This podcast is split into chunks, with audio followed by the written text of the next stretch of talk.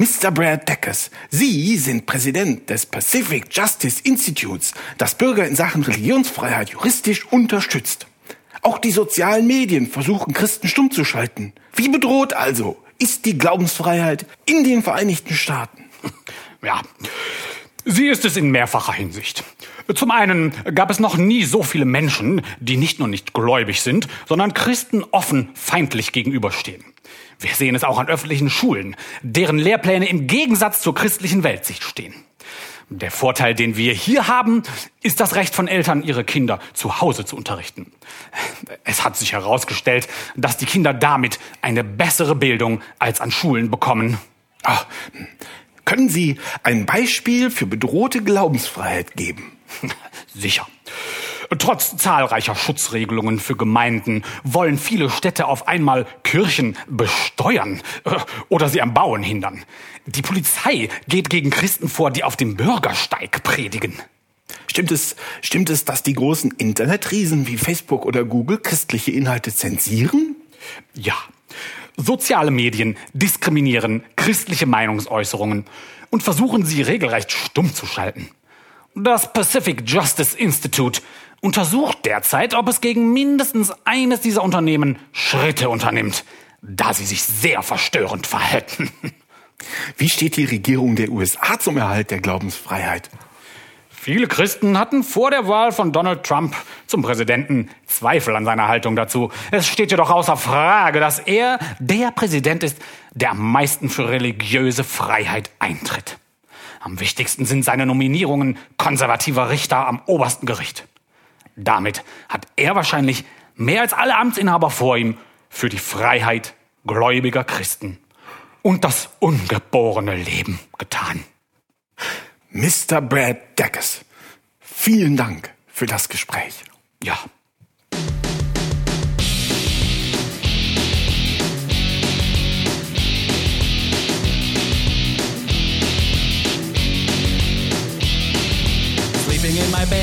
Herzlich willkommen, liebe Hörerinnen und Hörer. Heute ist der 27. April 2019 und wir begrüßen euch zur 32. Folge von Man glaubt es nicht. Eurem Podcast zu Religion und anderer Esoterik über gesellschaftliche und politische Themen aus atheistischer und humanistischer Sicht. Wir bitten euch wie immer, eure Kommentare zu diesem Stück auf manglaubtesnicht.wordpress.com zu hinterlassen und würden uns sehr freuen, darüber mit euch ins Gespräch zu kommen. Ist doch so, oder? Hallo Martina, hallo Oliver. Hallo. Hey Till. Ich freue mich. Ich darf kurz anmerken, dass unser Vorspann heute eine leicht gekürzte Version eines Interviews war, äh, das wir im Pro-Medien-Magazin gefunden haben. Ein Interview mit Brad Deckes, der tatsächlich Präsident eines Instituts namens Pacific Justice Institute ist. Sollen wir auch mal ein Institut aufmachen?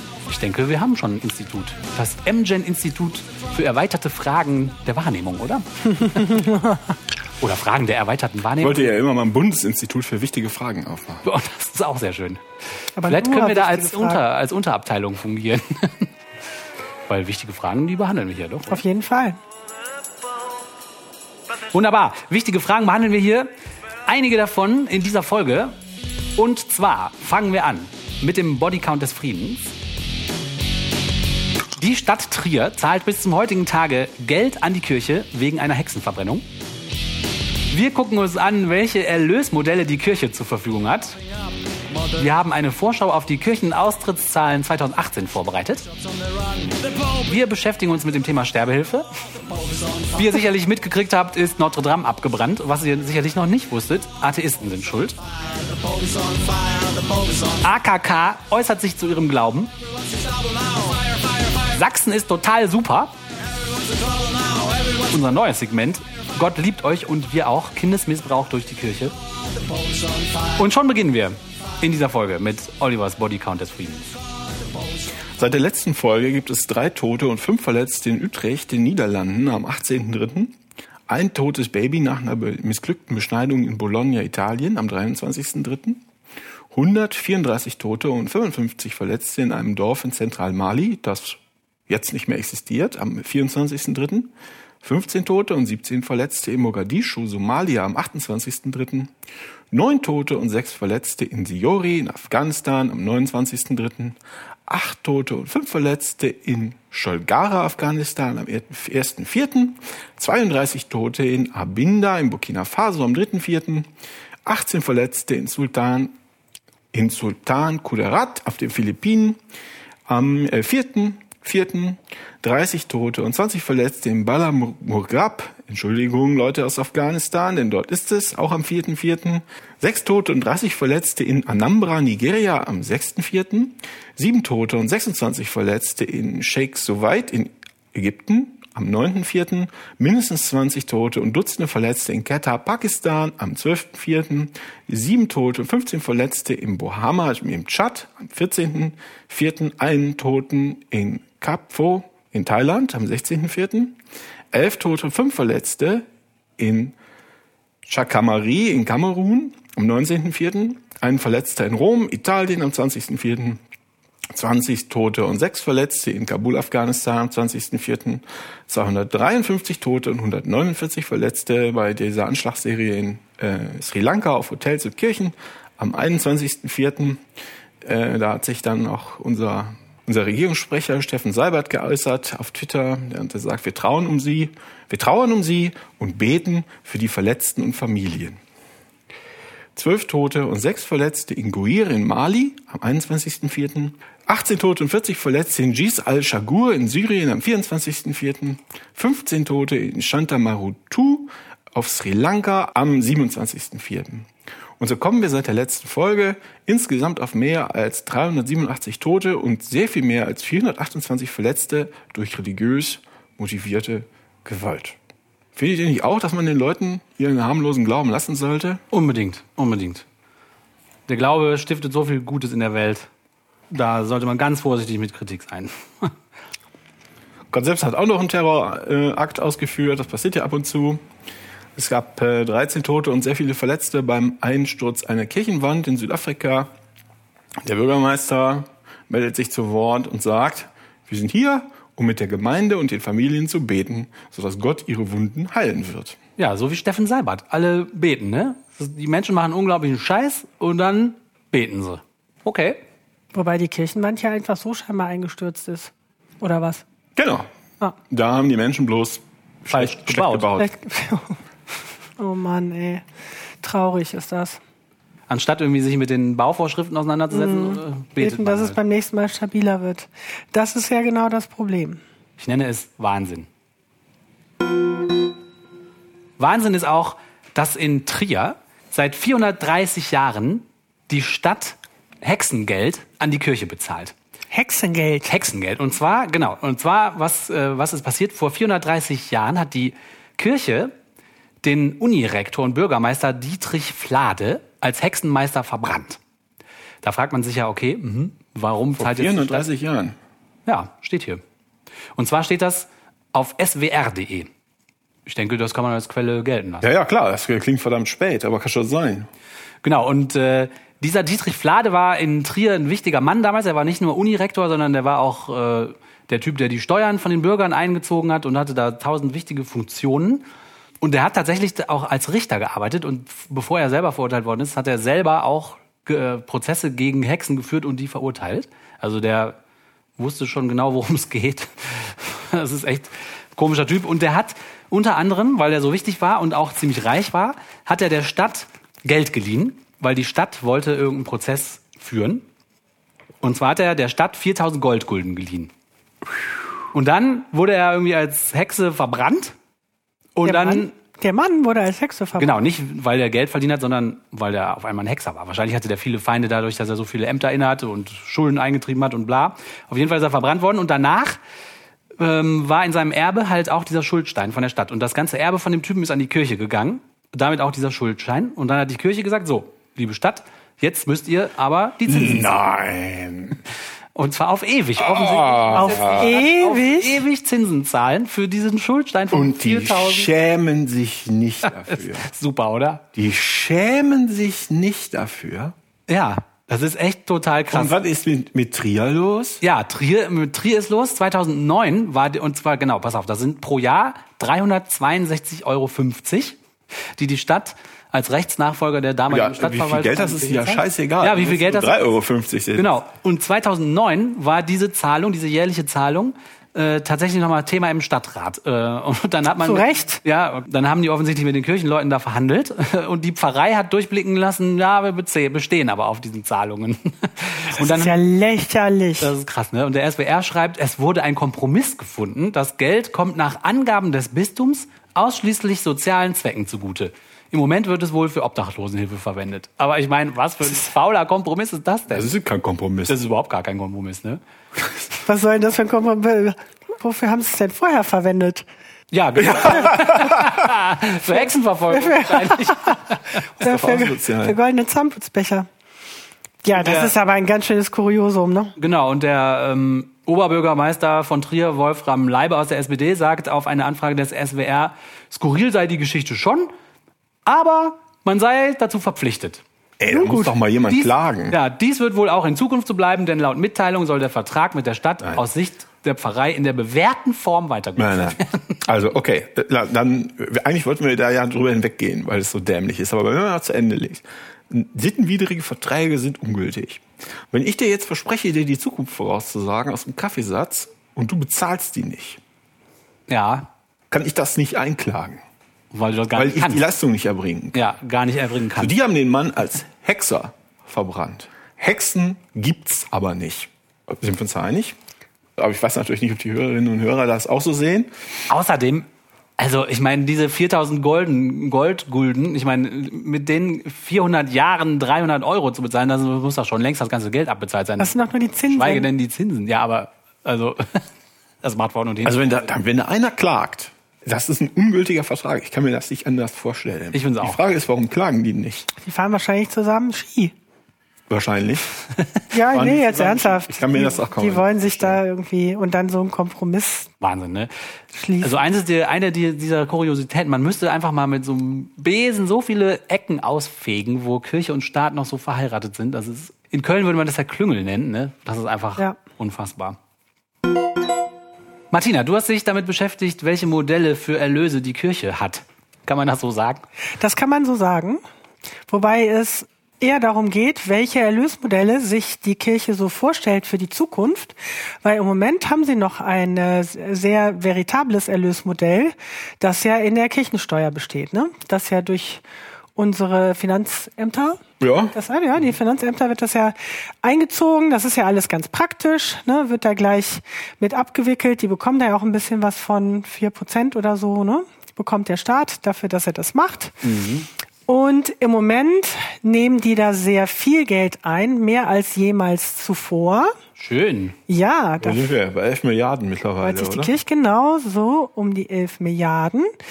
Ja, der Grund dafür ist, dass es äh, in Deutschland konjunkturell gerade so gut geht, die Leute also viel Geld verdienen, weil mehr Mitglieder haben sie ja nicht. Ne? Da gibt's ja später noch das Thema von Oliver zu. Also die Leute verdienen viel Geld und da das ja vom Einkommen entsprechend abgezogen wird, verdient die sowohl die katholische Kirche als auch die evangelische Kirche stehen super da und verdienen sehr viel Geld im Moment. Sehr. Oder bekommen viel Geld. Bekommen. Bekommen viel Geld. Ob sie es verdienen, sei dahingestellt. Sehr schön, ja. Ja, aber sie bekommen es im Moment, machen sich aber dennoch Sorgen, äh, wie es in Zukunft aussehen wird. Ein Grund dafür ist, dass die äh, sogenannte Babyboomer-Generation, das sind ja die, die jetzt so Mitte 50 sind, ne, um die 50, das ist ja ein sehr geburtenstarker Jahrgang, äh, in dem viel Geld verdient wird und in dem auch viele Leute noch in der Kirche, noch in der Kirche drin sind. Äh, die werden in, im, äh, irgendwann in Rente gehen in den nächsten 10, 15 Jahren. Und dann wird es da möglicherweise einen Knick geben bei den Einkünften. Und darüber machen sich die Kirchen jetzt schon Gedanken. Schlau, ja. Auch wie es später dann mal aussieht. So, jetzt der Spiegel hat nochmal den äh, hier den Brand von Notre Dame nochmal als Aufhänger genommen, so habe ich das jetzt hier verstanden, weil es da ja diese großen Spendenzusagen gab Aha. von den äh, französischen Milliardären. Ja, genau.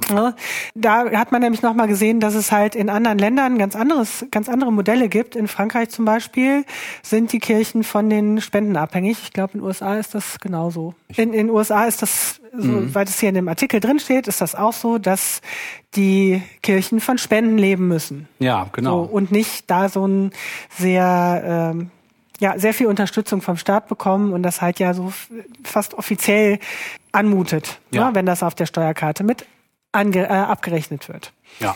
So, also wie kann das in Zukunft aussehen, wenn es dann nur noch ganz wenige Leute gibt, die in der äh, Kirche sind und die sind dann möglicherweise auch noch nicht die, die am besten verdienen in Deutschland. Da machen die sich natürlich Sorgen und haben auch schon entsprechende Vorstellungen. Darf ich da mal zwischenfragen? Na, selbstverständlich. Warum ist denn das ein Problem? Wenn, ich meine, wenn ich jetzt ähm, äh, mir vorstelle, dass dann zwar die ganzen Leute austreten und nachher sind nur noch, was weiß ich, 30 Prozent der Leute da, aber gibt es auch nur noch 30 Prozent der Nachfrage nach den Dienstleistungen. Das heißt, im besten Fall könnten sie doch ihren Apparat auf 30 Prozent zusammenkürzen. Ja, das und ist da wir von einer ganzen Generation reden, kann man das auch sozialverträglich. Da muss also kein Pfarrer, äh, da gibt's ja eh kaum Nachwuchs, zumindest bei den Katholiken nicht. Da, das kann man doch einfach, äh, also wo ist denn das Problem? Ich glaube, das Problem ist, sie wollen nicht kleiner werden. Die wollen äh, weiterhin flächendeckend überall sein, oder? Nee, also ja, wollen sie wahrscheinlich auch, aber tatsächlich ist das ein berechtigter Einwand und die Kirche hat ja da auch schon was unternommen. Wir hatten das auch schon hier in unserem Podcast, nämlich, ich zitiere jetzt mal aus dem Spiegelartikel, auf sinkende Einnahmen und immer weniger Gläubige reagiert die Kirche längst. Im Erzbistum Freiburg sorgten jüngst Bestrebungen für Schlagzeilen, die rund 1000 Seelsorgeeinheiten zu etwa 40 zu fusionieren. Ich weiß nicht mehr, ob es hier um Freiburg ging oder um ein anderes Bistum, aber da ging es Wir auch hatten über darum. Bistum Trier gesprochen, aber ja, die hat Ja. sowas, die Superpfarrei oder so. Genau, Ja, genau. genau. Das ist mega- Ne? mega- Also auch Zusammenlegung, das geht ja genau in diese Future-Pfarrei, so Richtung. hieß es, glaube ich. Future-Pfarrei. Ich glaube, so hieß es. Ja, es gibt ja, also das gibt es, dann gibt es das Klassische, wenn man jetzt in äh, betriebswirtschaftlichen äh, Dimensionen denkt, dann gibt es ja auch das Marketing. Wir hatten hier doch auch schon die äh, Kinderkirche. Ne? Also Ja. es wird Marketing gemacht, das hat jetzt hier mit weniger was zu tun, aber es wird schon reagiert. Ne? Also auch hier mit Zusammenlegungen. Hier in dem Artikel steht jetzt, sparen dürfte nicht reichen. Die Kirchen in Deutschland müssen sich fragen, ob sie künftig auch auf der Einnahmeseite etwas ändern wollen. Alternativen zur bisherigen Kirchensteuer könnten sein, erstens das Spendenmodell, eben schon angesprochen. Also man ist abhängig von Spendern. Das ist natürlich jetzt aus Kirchensicht eine Gefahr, dass man eh sich dann eben auch abhängig macht von großen Spendern, die dann Oder- einem womöglich noch reinreden wollen. Oder dass man auf der Straße stehen muss und die ganzen kleinen Spender holen muss, oder? Genau. Ne, also man ist dann abhängig äh, als Kirche von Spendern. Man muss da vielleicht dann auch noch mal mehr für tun.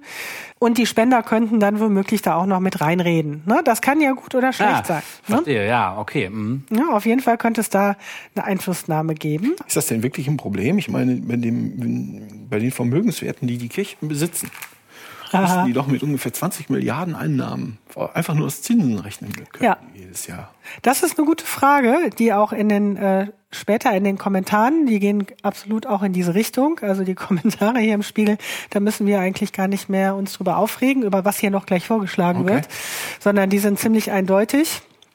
Und das ist tatsächlich, das, also da kenne ich mich jetzt nicht mit aus. Da müsste man eigentlich mal, da müsste man sich mal mit beschäftigen, warum die das nicht schaffen, sich von innen heraus zu finanzieren.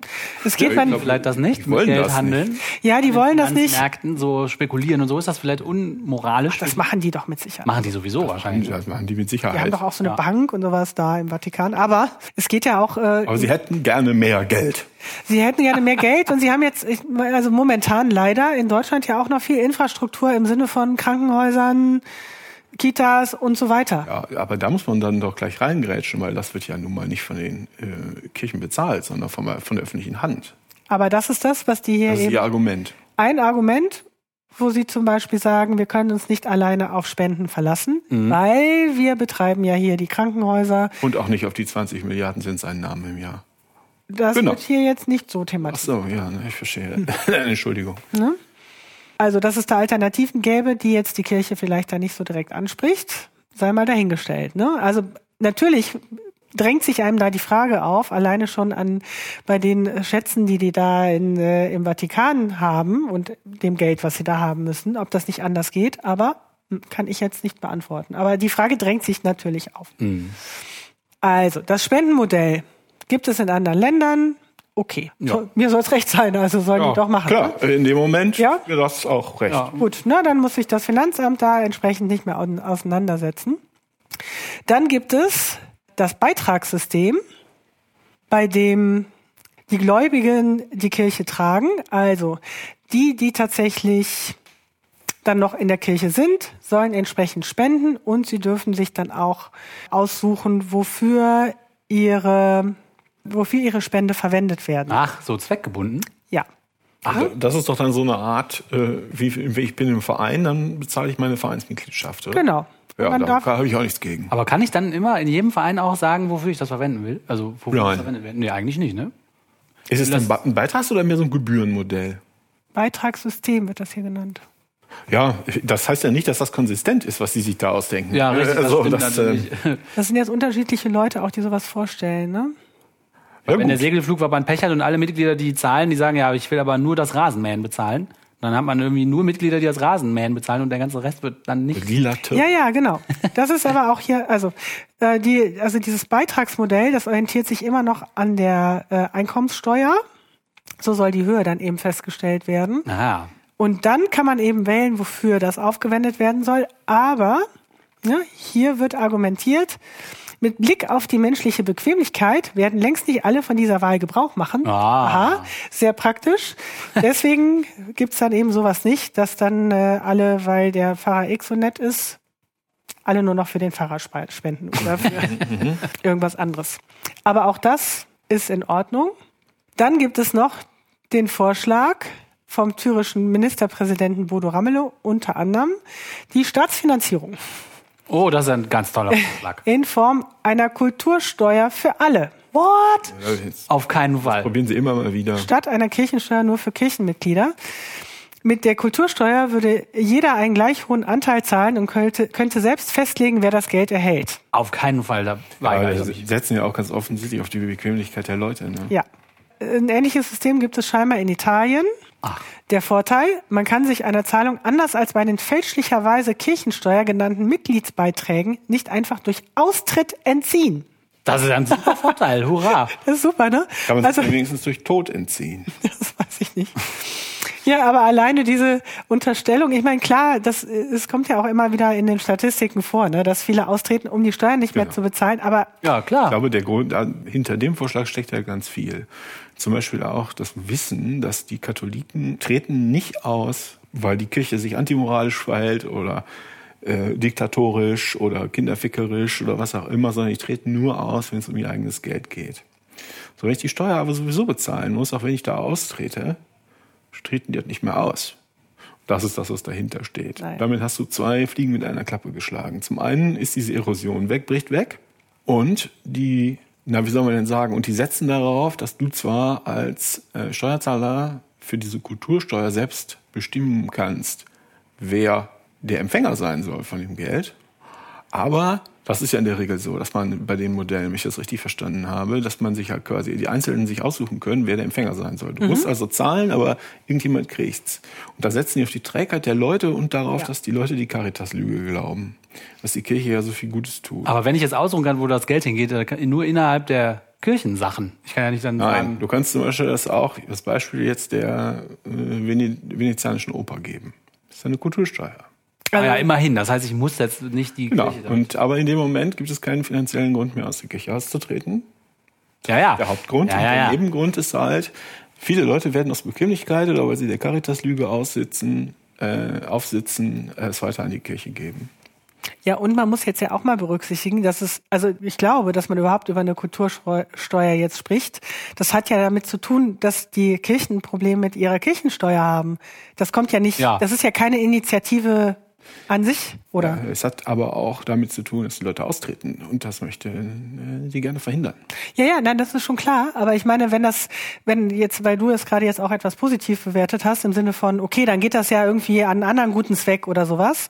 Aber das müsste man ja nicht, also so eine Initiative müsste man ja starten, nicht um die Kirche zu retten, Natürlich. sondern da müsste man sich mal überlegen, brauchen wir äh, irgendeinen Teil von also von, von unseren Steuern muss der für einen bestimmten Zweck Kultur verwendet werden. Ne, das ja, kommt nee. jetzt ja aus dieser Richtung Kirche, oh, wir haben kein Geld mehr, also machen wir eine Kultursteuer und nicht so, hm, wir brauchen mehr Geld, äh, dass wir irgendwie für solche Zwecke freistellen müssen aus Ja, der richtig. Steuer heraus, Ja. sondern das ist ja ganz klar, dass das aus dieser Ecke jetzt kommt. Ja, ja, klar. Ich wollte das auch gar nicht so positiv äh, bewerten, weil ich das insgesamt total Quatsch finde. Man soll ja, also man kann ja dadurch steuern, wofür die Steuern verwendet werden, indem man eine andere Partei wählt. Zum Beispiel, eigentlich. das ist ja das System. Äh, deswegen, nee, ich finde das total furchtbar. Also eine Kultursteuer finde ich total schrecklich, muss ich sagen. Geht der Vorschlag denn irgendwo hin oder sitzt da bloß der Ramelow und denkt laut vor sich hin? Es gibt also offensichtlich keine naheliegenden Er wirbt. Kandidaten. Er wirbt, ja, ja. Also ja, wir haben verstanden, was ihr versucht. Aber nö. Aber wir wollen es nicht. Ich möchte gerne hierzu noch zwei Kommentare zitieren. Kommentare, die Leser vom Spiegel geschrieben Ja, haben. korrekt. Pflichtabgabe für alle für diesen Verbrecherverein. Seit 2000 Jahren rafft der Verein Gelder zusammen, brachte unsägliches Leid über das Volk bis zur Kinderschändung in der Neuzeit unter dem Mäntelchen der Heiligkeit. Die Kirchen haben genug Geld und lassen sich trotzdem ihr Personal, ihre Einrichtungen vom Staat finanzieren. Nun, da immer mehr Leute denen, äh, denen den Mittelfinger zeigen und austreten, sollen die fehlenden Kirchensteuereinnahmen die Allgemeinheit ausgeglichen werden. Sowas gibt es nur bei uns. Auf der ganzen Welt finanzieren sich die Kirchen und Sekten aus den Spenden der Mitglieder. Nur bei uns meint der Staat, er müsste dafür zuständig sein. Bravo, Daumen hoch für diesen Fand ich Kommentar. ganz gut. Und viele gehen in eine ähnliche Richtung jetzt von den Kommentaren, aber es ist ja auch nicht unerwartet. Ja, da geht's ums Geld der Leute. Ja, das sind ja interessante Wege, wie die Kirche meint, weiterhin Geld verdienen zu können, äh, trotz einbrechender Mitgliederzahlen, nenne ich es jetzt mal. Aber noch kurz eine Anmerkung. Ich fand das erstaunlich, dass die so viel im Moment einnehmen oder nicht erstaunlich, aber interessant. Mir war das jetzt gar nicht so klar, weil man ja immer von den Kirchenaustritten da hört. Aber die schwimmen tatsächlich im Geld im Moment, ne? Das sind schon seit Jahren immer wieder Rekordzahlen. Das geht Ah, so ja, schnell nach ja. oben. Man sieht diese Kurve, die geht seit, ja, seit Jahren steil nach oben. Konjunktur halt, ne? Mir war das so nicht klar. Also es wird auch nicht mehr diese Zahl, dass die 500 äh, Milliarden Euro besitzen, die Kirchen in Deutschland, die ist ja auch schon alt. Das wird mittlerweile viel mehr sein. Mhm. Also wenn die sich nicht völlig blöd angestellt haben, und das tun die eigentlich nicht, das wird mittlerweile viel mehr sein. Ha. Oliver, du hast vorbereitet eine Vorschau auf die Kirchenaustrittszahlen im Jahr 2018. Wieso Vorschau? Wir haben ja, 2019. Das passt vielleicht ganz gut dazu. Ähm, ja, die Kirchen geben ihre Kirchen, die Kirchenaustrittszahlen des jeweils vergangenen Jahres ja immer erst im Sommer bekannt. Äh, ja, ja, wahrscheinlich in der Hoffnung, dass es dann keinen mehr interessiert. Aber es hat ja nun Vorteile, wenn man den äh, Staat seine dreckige Arbeit erledigen lässt, aber manchmal hat es auch, Nachteile. Zuständig für diese für die Austrittsmodalitäten äh, äh, auf Seite des Staats sind die Justizministerien, also die Amtsgerichte und deshalb offensichtlich die Justizministerien. Und vor einer Weile hat jetzt die Rheinische Post beim NRW-Justizministerium nachgefragt, wie sieht's denn aus mit Kirchenaustritten?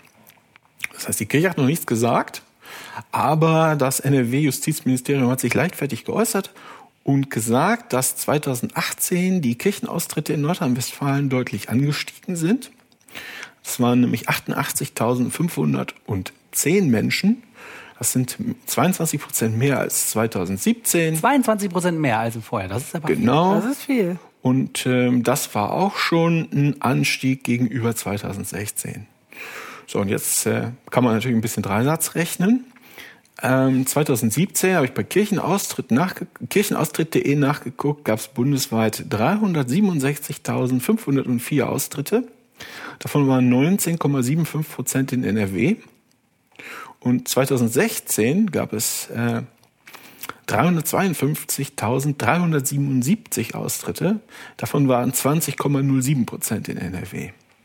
Jetzt kann ich annehmen, dass äh, die Austritte zu 20 Prozent immer in NRW stattfinden. Ja, grob. Das kann ich aus zwei, grob. Das kann ich aus äh, aus den zwei Zahlen herleiten. Naja, also äh, herleiten kann ich es noch nicht. aber Überpeilen. man kann mal äh, die Größenordnung stimmt und wenn man jetzt annimmt, dass ähm, für 2018 der Anteil äh, an ausgetretenen in, in NRW bei 20,00 Prozent liegt, kämen wir für 2018 auf bundesweit 442.550 Kirchenaustritte. Yay! Und äh, das wäre also die äh, zweithöchste Zahl seit der Austrittswelle nach der Wiedervereinigung, als sie also versucht haben, den Osten einzugemeinden. Ja, die zweithöchste Zahl seit Mitte der 90er Jahre und das ist nun getoppt von der Thebats-Affäre 2014. Der Typ mit der goldenen Badewanne. Ja, als die, die Katholiken also merkten, äh, oh, da gibt jemand unser Geld aus. Das wäre ja erfreulich, wenn diese Zahlen, wenn diese, ich sag mal, kann man das Hochrechnung nennen schon oder Überschlagung, wenn das Ja, also Vorschau finde ich. äh, Vorschau, ja.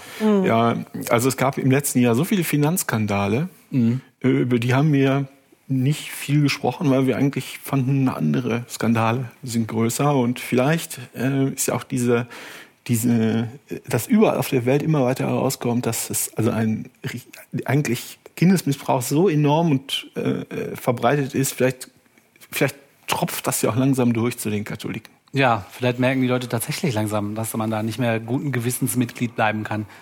Also, ich erwarte 440.000 Austritte. Hurra! Mal gucken, was passiert. Das wäre doch schön. Das fände ich auch sehr schön. Das Thema Sterbehilfe hat uns mal wieder beschäftigt und die Martina hat was vorbereitet. Ja, wir haben ja hier im Podcast auch schon öfter über die Sterbehilfe gesprochen, beziehungsweise wie die Gesetzeslage da so ist, wer dafür ist, wer dagegen ist. Und äh, es wurde ja schon öfter gesagt, dass ungefähr 80 Prozent der Bevölkerung äh, dem positiv gegenübersteht in Deutschland. Also gerne. Du bist doch Teil 81 davon. Prozent. Achso, Nein, aber sehr viele Leute, ich meine um die 80 Prozent. es, Ähm, es sehen mittlerweile fast alle ein, was da vernünftig ist. Ja. Außer ein paar religiöse, ja, sind es Hardliner, ich weiß es nicht, aber aus religiöser Sicht ist das scheinbar nicht erwünscht. Und aus politischer auch nicht. Ja, aus politischer, aber es sind, sind hier nicht die religiösen Lobbyisten am Werke. Das ist zumindest zu, ver, äh, zu vermuten. Ja, wollte ich auch gerade sagen. Ja, weil politisch, äh, hm, ja. Ja, aber da natürlich kommt es von der Politik, die ja auch, ich weiß nicht genau wann es war, war es im letzten Jahr, 2015. 2015, also doch schon etwas länger her, kam das Gesetz, dass geschäftsmäßige Sterbehilfe eben verboten sei.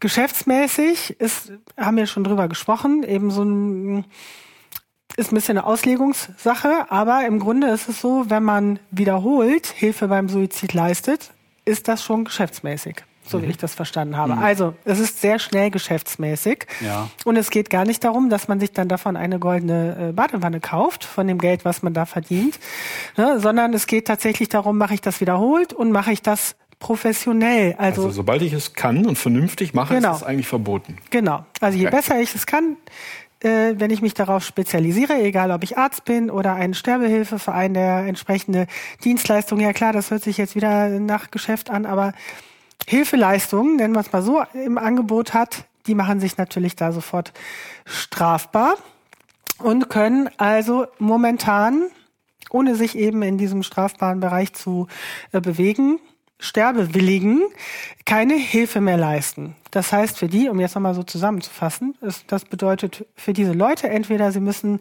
leiden bis zum letzten Oder sich an Scharlatane wenden. Genau. Oder unter teils unwürdigen äh, Bedingungen, unter Schmerzen äh, weiterleben, obwohl das nicht ihrem freien Willen äh, entspricht. Oder sie müssen sich irgendwie selber helfen, müssen Familienmitglieder fragen, äh, die natürlich da auch sehr stark belastet sind und so weiter und so fort. Also es kommt ein großes Elend über die Personen. Deshalb haben unterschiedliche Anwälte, Ärzte und äh, Sterbehilfeorganisationen vor dem Verfassungsgericht geklagt oder sie haben geklagt. Jetzt ist die Klage beim Verfassungsgericht.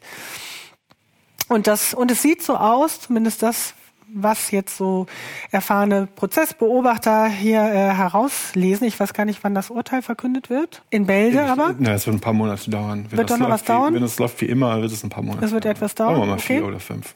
Gut, also es wird noch dauern, aber die Prozessbeobachter sind sich recht äh, ja, ähm, sicher, dass die dieses Gesetz kippen werden, Ach. das Bundesverfassungsgericht. Das ist interessant.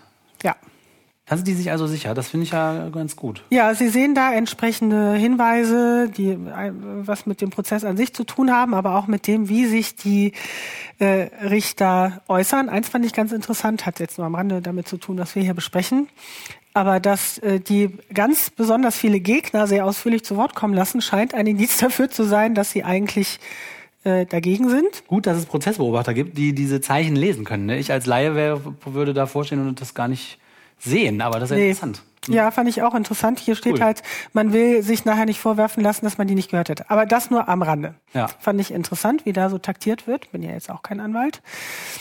So, aber welche Argumente gibt es hier, die genannt wurden in dem, äh, in dem Prozess?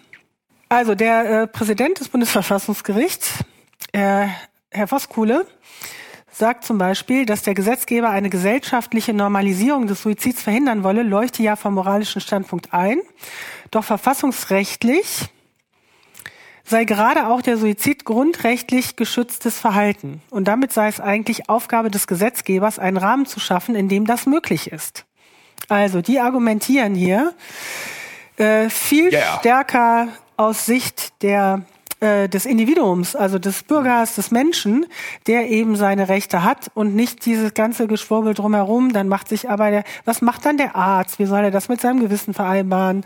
Äh, was ist da geschäftsmäßig? Leute machen da ein Geschäft draus. Ja, stimmt alles, okay, muss man drüber reden, aber erstmal Ja, aber ein Geschäft draus machen, das hört sich so an, als ob das was ganz Schlimmes wäre. Aber ich mache ja auch ein Geschäft daraus, wenn ich äh, einfach ganz normaler Arzt bin, der Keuchhusten behandelt. Klar Ja. mache ich da ein Geschäft Das draus. sind Strohmann-Argumente, das wissen die auch. Ja, weil das sind jeder, der- die bauen Strohmann auch- aus, auf und hauen dann darauf ein. Die Leute haben halt Berufe und wollen damit Geld verdienen, ist auch ganz klar. Ja. Aber der so ein ist Verein so, verdient also- ja auch kein Geld damit. Also das ist Ja, also das sind ist Schutzargumente. Es sind, Ja. ja, ja, es, es wird natürlich ins oder es wird halt äh, das schwarz, das schwärzeste Bild gezeigt. Genau. Ja, aber ich finde, Geschäftsmäßigkeit hört sich an, als ob das was moralisch, moralisch Verwerfliches wäre. Dabei ist jeder, der einem Beruf nachgeht und damit Geld verdient, ist ja geschäftsmäßig. Das ist doch nichts unmoralisch. Das macht doch jeder. Ja, klar. Ja, ja, wir sehen das so, aber ja. die halt nicht. Ja, ja, ja, ja. okay. Aber klar, wenn man das jetzt ganz ins, ins Negative verkehren möchte, es gibt ja auch äh, gute Argumente, warum, was ich ja schon mal hier propagiert habe, da, warum man nicht einfach so rezeptfrei in die Apotheke gehen kann und sich dort eine Todespille kaufen kann.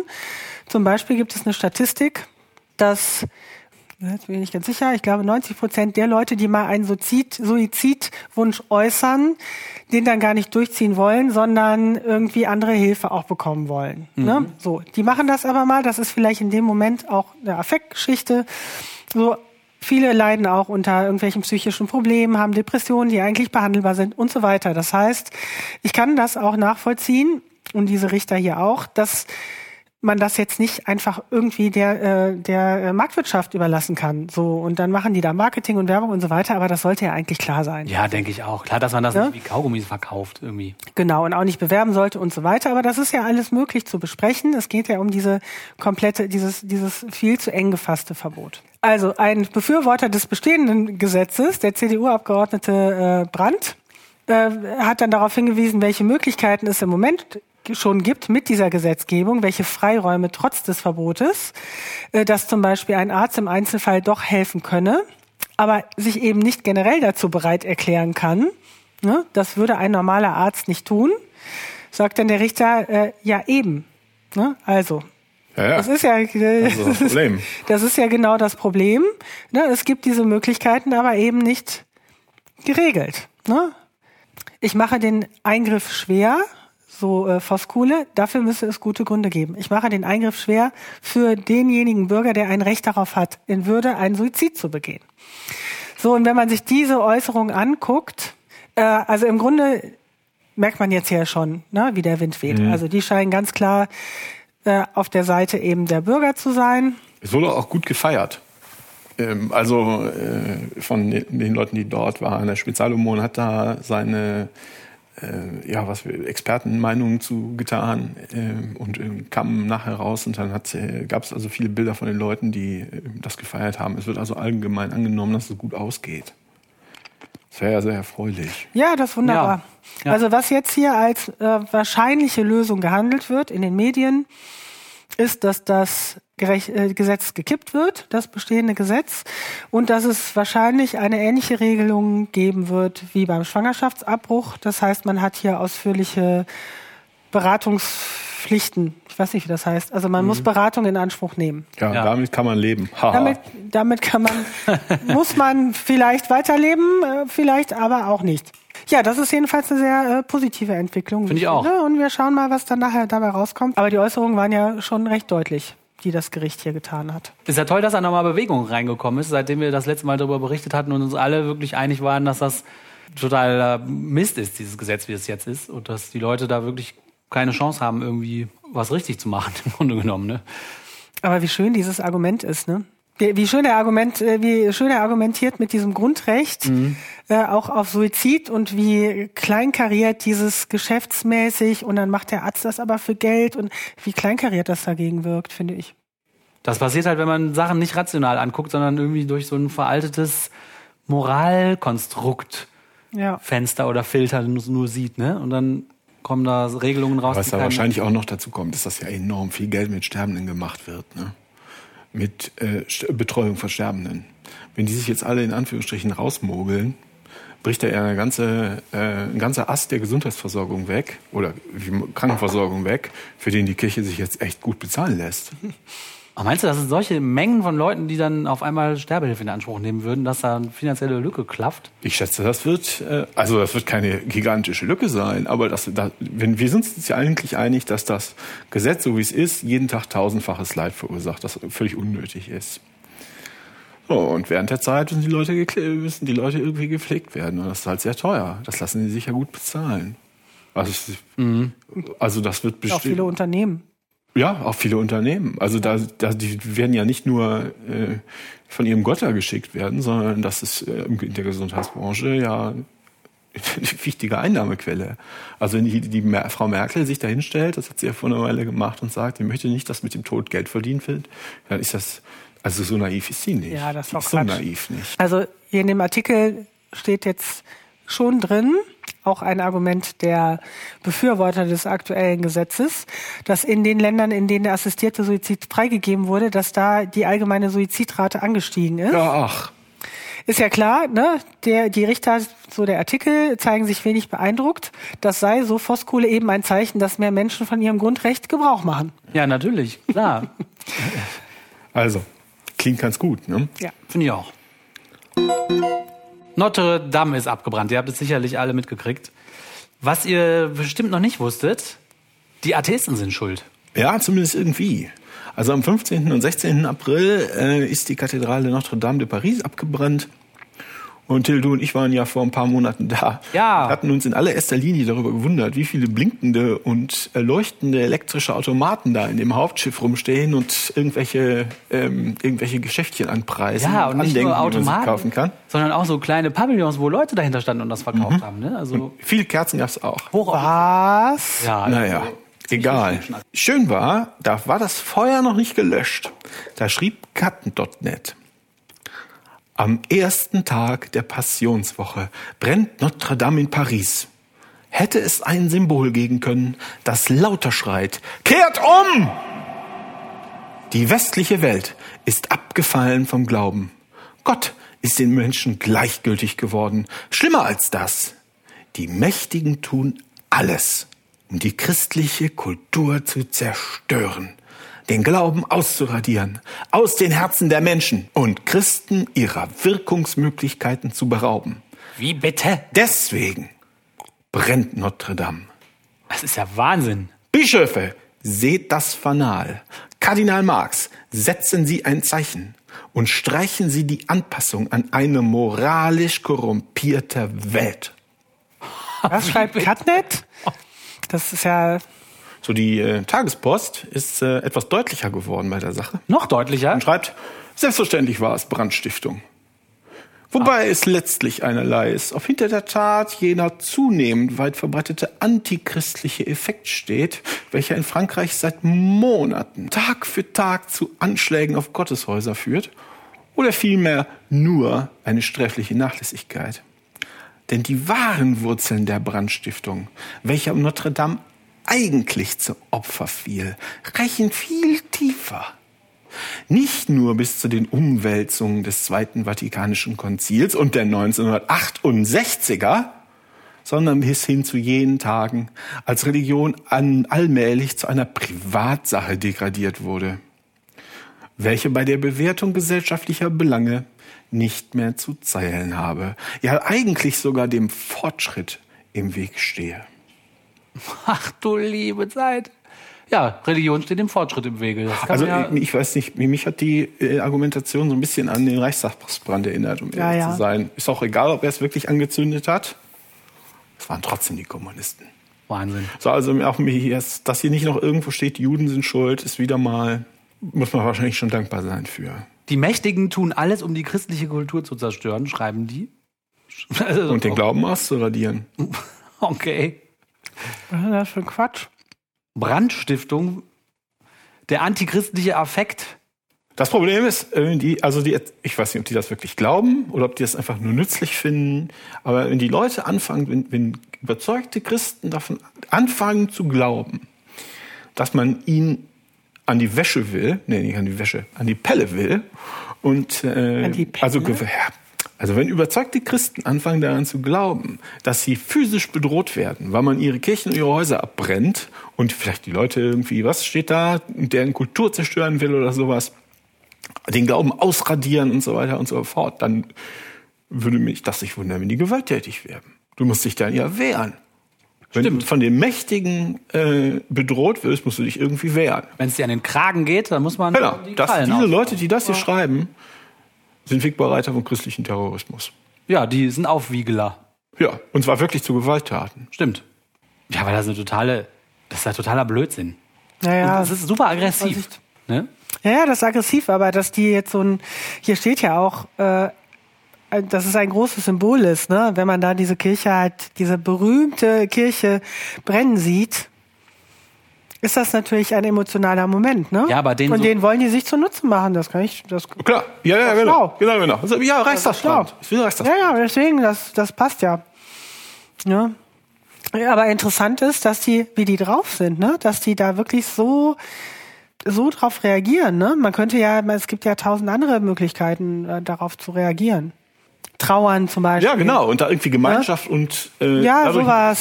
einen Moment Ja. zu, zu bauen. Aber dass die, das ist interessant, ne? Dass die da so in Ja. Kampfstimmung geraten. Weil man denkt zuerst, das wäre eine, äh, die erste emotionale Reaktion, dabei ist es viel mehr. Das ist total taktisch, ne, denke ich. Also ja, das glaube ich auch. es kommt so daher, als ob, als ob es einfach mega emotional wäre und ganz erschreckt, aber in Wahrheit ist es eine taktische Aufwiegelung der, der Menschen. Ja, oder eine, eine Äußerung eben dessen, was da die ganze Zeit schon gedacht wird, ne? Und jetzt bricht es halt so raus und man hat halt so ein, jetzt eben ein Symbol oder einen Anlass, um das jetzt mal hier zu platzieren.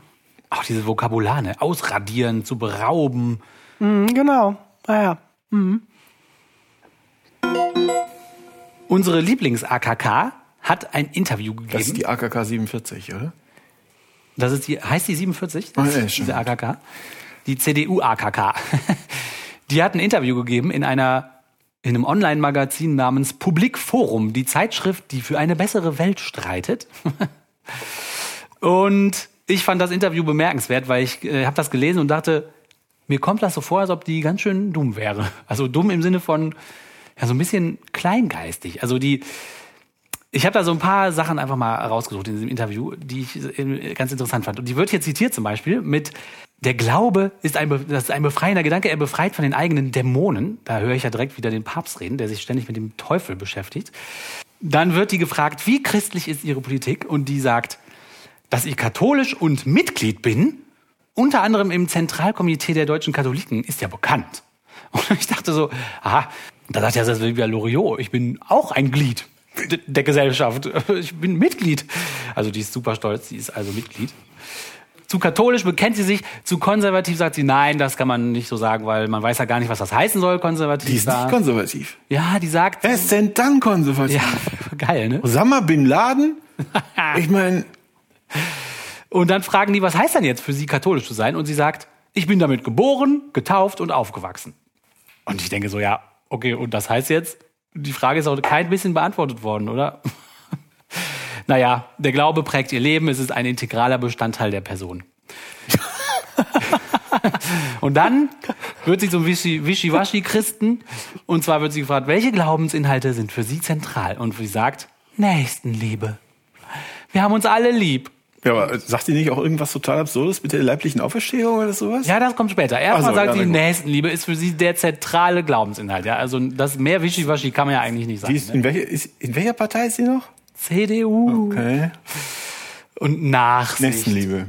Und Nachsicht. Ja, äh, und Barmherzigkeit. Ich verbinde die Nächstenliebe mit Barmherzigkeit, mit einer gewissen Nachsicht auf die Menschen.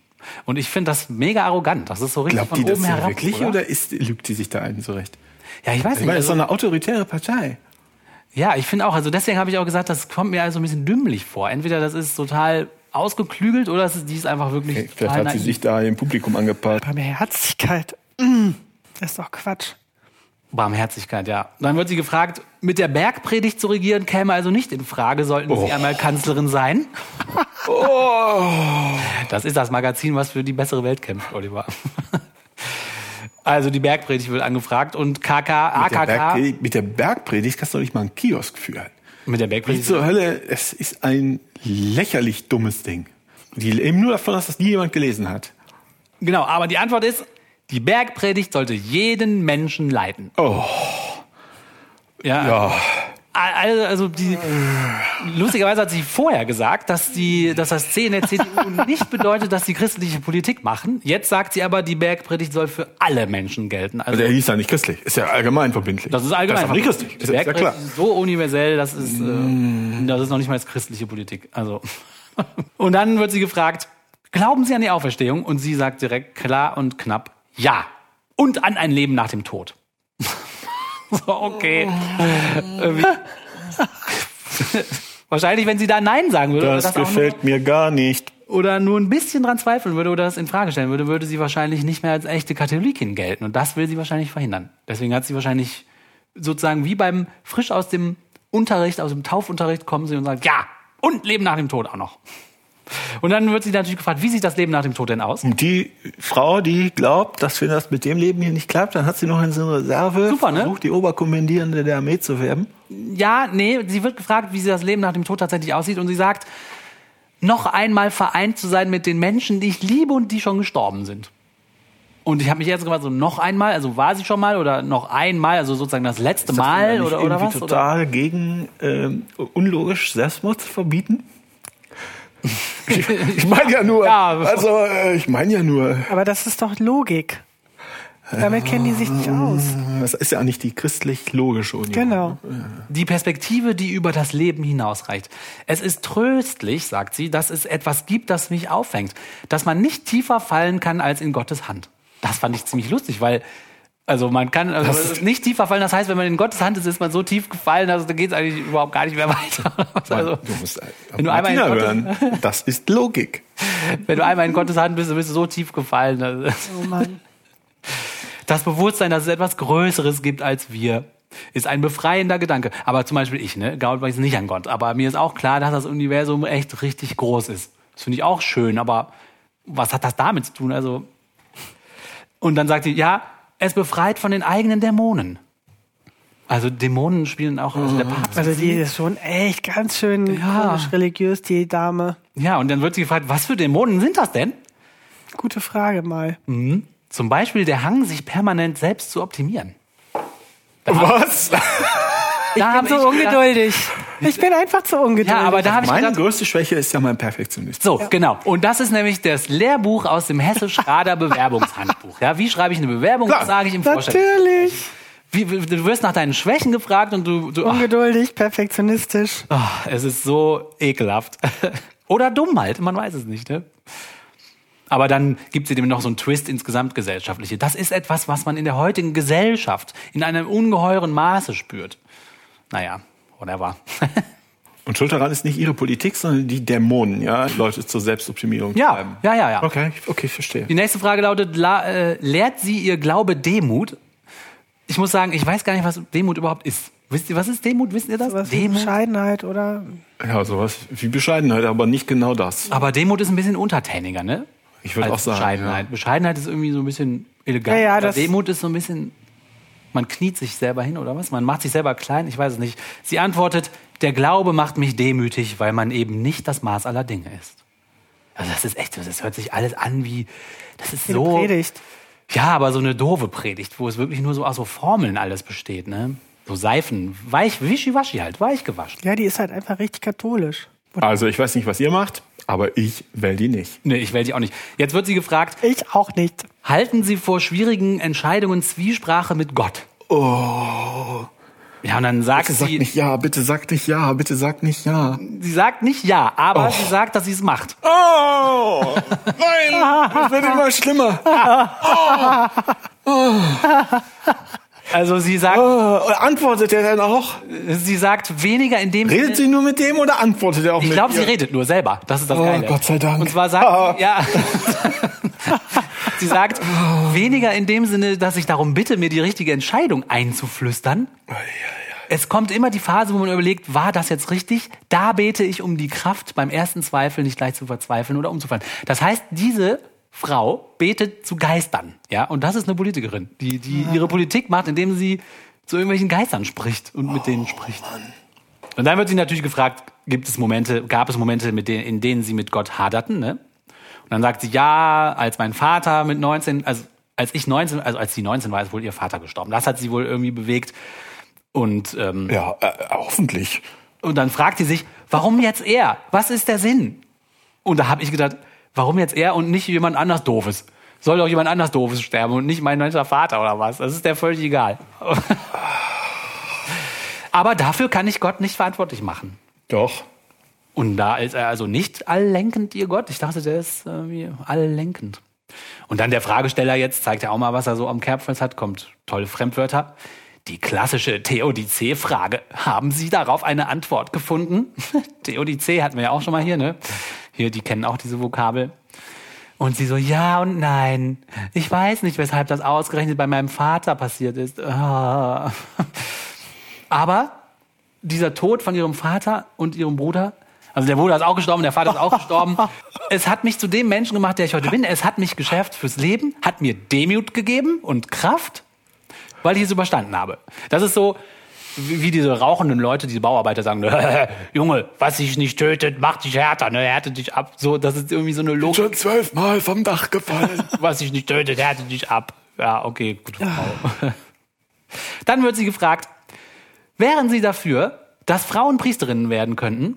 Und dann sagt sie eigentlich, ja, ich habe immer gesagt, dass ich mir Priesterinnen wünsche. Ein erster Schritt wäre, Frauen zum Diakonat zuzulassen. Und dann driftet sie komplett ab. Angesichts des Priestermangels wäre ein zweiter Schritt, den Zölibat aufzuheben. Dann wären mehr Männer bereit, Priester zu werden. So, okay, Frage verfehlt. Tut mir leid. Ist ja schön. Halten Sie die Kirche in diesem Punkt für reformierbar? Interessante Frage eigentlich. Ich hoffe es sehr. Man muss jedoch sehen, die katholische Kirche ist eine Weltkirche. Das ist etwas sehr Schönes. Warte, warte. Egal wo ich auf der Welt bin, sie ist immer die gleiche. Das ist doch der McDonalds-Effekt, oder? Ich fahre in ein das fremdes Land, fühle mich so ein aber- bisschen ja. fremd und dann gehe ich beim Hauptbahnhof zum McDonalds und fühle mich wieder wie zu Hause. Das stimmt überhaupt nicht. Es, es, die Inhalte sind sehr anders, äh, werden ganz anders gelebt. Und äh, was soll denn das für ein Argument sein? Die, die kann doch evangelisch werden, dann hat sie das doch alles. Dann hat sie exakt da, was sie sagt und die, trotzdem die gleichen Dogmen. Die unterscheiden sich ja kaum. Tja, Aber es ist doch ein integraler Bestandteil von ihr seit ihrer Geburt oder was? Da kann man nicht einfach evangelisch-katholisch hier. nee, das ist. Ist ja integral. Und jetzt kommt eine interessante Frage, mit der wir uns auch beschäftigt haben. Ach. Es geht um den Kindesmissbrauch. Haben der Zölibat und die rigide Sexualmoral der Kirche den Missbrauch an Kindern durch Priester und Ordensleute über Jahrzehnte gefördert und begünstigt, ist die Frage. Und die Antwort, ich denke nicht, dass es an der erzwungenen Ehelosigkeit liegt. Äh, hallo, darum geht's doch gar nicht. Ehelosigkeit, es geht um Sexverbot. Also es ist Das so ist dasselbe. Sehr, ja, In Sicht ist das Ja, dasselbe. na klar, die ist ganz schön katholisch. Wir erleben Missbrauch auch durch Menschen, die in einer Beziehung oder verheiratet sind. Oh. Ja, okay, weil andere Leute auch Fehler machen, äh, ist das jetzt. Also was what heißt das about denn? Ismus? Also, pff. Oh, das ist aber echt bitter. Das Ja. ist aber echt bitter. und jetzt der, der, die, die, die, die, das Sahnehäubchen auf Ihre Antwort. Kein Täter kann sagen, dass er ein Opfer der Umstände oder des Systems Kirche ist. Äh, Hab ich auch gedacht. was? Das müsste man jetzt, wenn es das wert wäre, diese Aussage, müsste man sie auspacken und überlegen, was sie da eigentlich genau sagt. Wahnsinn, Aber ne? Das heißt, Das ja, sie sagt, die, äh, die Umstände und das System Kirche sind gut. es geht ja auch nicht darum, dass der Täter sich rausreden kann, sondern die Opfer sind Opfer des Systems Kirche geworden. Ja, ja, die Frage ist halt, Ja, ich habe das ob verstanden, sie Täterschaft mit den Strukturen in der Kirche Ja, genau. Und, Und- sie sagt, die Täter können nicht behaupten, sie wären Opfer Genau. des Und, damit, Systems und Kirche. was sie damit macht, ist, sie, sie findet den argumentativen Bogen oder den theologischen Bogen, könnte man sagen, dass sie sagt, die, die Opfer auch nicht. Das heißt, die Täter, wenn die Täter können das sich damit nicht rausreden, Richtig. liegt das da nicht dran. Ja. Das ist ja das, was sie eigentlich versucht Genau. zu sagen, Ja, genau. ohne es zu sagen. genau. Das ist alles richtig, so wie das ist. Das ist alles richtig so, Ja. wie das ist. Da trägt jeder seine eigene Verantwortung, sagt sie dann noch. So, dann wird sie gefragt. Aber beim, bei der Sterbehilfe nicht, ne? Nee, bei Sterbehilfe ist alles ganz, ganz Also, anders. ja, na, na, gut. Dann wird sie gefragt, sie haben sich mehrfach sehr kritisch zur Öffnung der Ehe für Homosexuelle geäußert. Dafür wurden sie heftig angegriffen. Oh, die Arme, ne? Mir tut sie jetzt schon leid. Verstehen Sie, dass viele sie wegen dieser Überzeugung für furchtbar konservativ halten? Und jetzt sagt sie, ich verstehe, dass viele der Betroffenen sich mit meiner Position schwer tun. Und das finde ich echt arrogant, die Betroffenen zu nennen. Es ist, als ob die eine Krankheit haben. Ja, die armen Betroffenen, die sind ja so betroffen. Und die tun sich mit meiner Position schwer, aber im Grunde genommen, die haben das nur nicht verstanden, ne? Die tun sich mit meiner Position schwer. Halt, Kramp-Karrenbauer, du willst denen ein Grundrecht verweigern.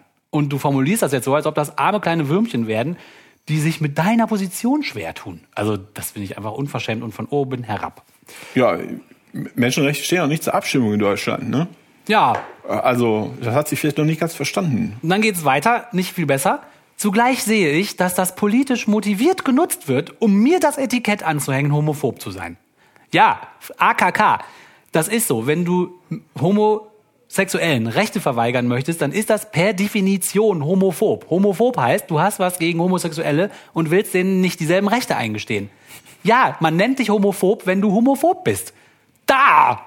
Mich ärgert das echt. Also, Kann die Frau bitte nicht Kanzlerin werden? Es geht Also mir das nur darum, den. Begriff der Ehe als Verbindung von Mann und Frau zu verwenden.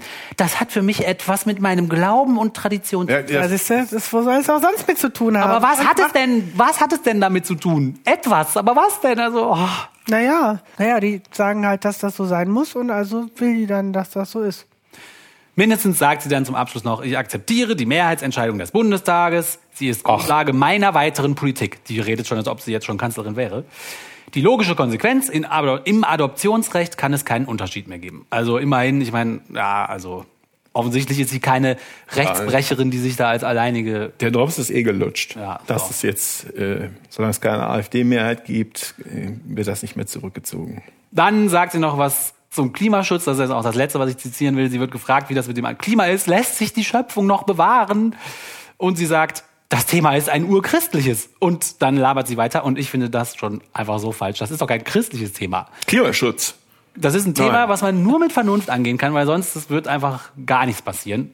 Wenn Ja, man jetzt geh- betet für den Klimaschutz. Äh, Macht euch die Welt untertan. Das, ist, urchristlich. Das, das ist ist- das Gegenteil von Klimaschutz. Genau, das ist ein grünes Thema, was Geht hin man, und vermehret euch. was man mit Wissenschaft und Vernunft lösen kann, aber nicht mit, das ist kein christliches Thema und man kann es auch nicht mit christlichen Glauben lösen. So.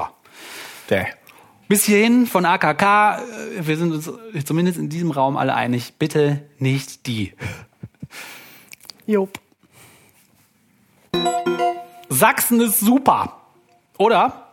Ja, ist so. Da bin ich über einen Beitrag von NTV gestolpert. Äh, Die sächsische Landesregierung muss in Zukunft die evangelische Landeskirche bei Entscheidungen zur Genehmigung von Sonntagsarbeit beteiligen. Das hat das äh, sächsische Oberverwaltungsgericht entschieden. Hä? Also wenn man zwar- entscheiden will, ob sonntags gearbeitet werden darf, muss Genau, die Regierung die Kirche fragen. genau, weil Ah. das nämlich die Landeskirche in ihrem Grundrecht auf Religionsfreiheit betroffen macht. Ach, betroffen macht er. Die Betroffenen wieder. Was? Und ähm, was da passiert ist, ist, die, eine entsprechende zuständige Stelle in der Landesregierung hat, also hat ein Callcenter-Betreiber, hat die Landesregierung gefragt, ähm, es macht irgendwie Sinn, dass wir auch am Sonntag arbeiten, dürfen wir das?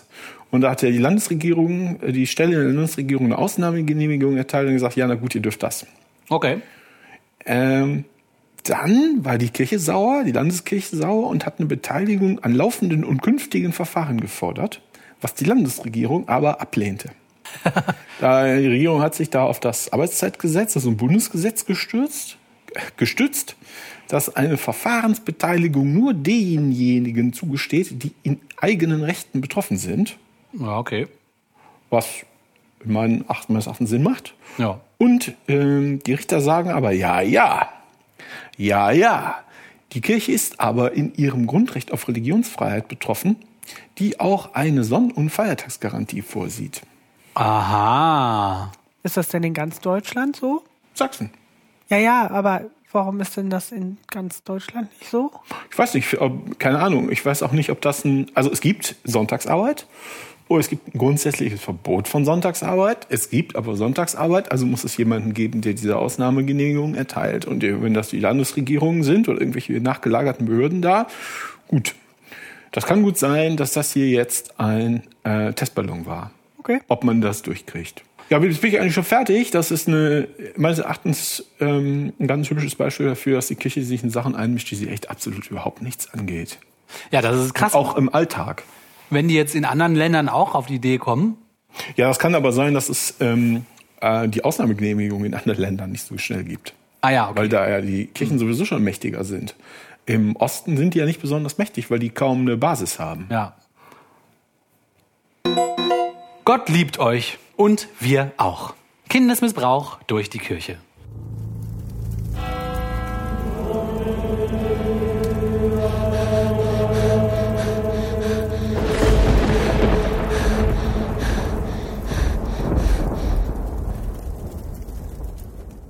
Ein Segment, was uns jetzt schon zum dritten Mal beschäftigt und was von Mal zu Mal nicht schöner wird.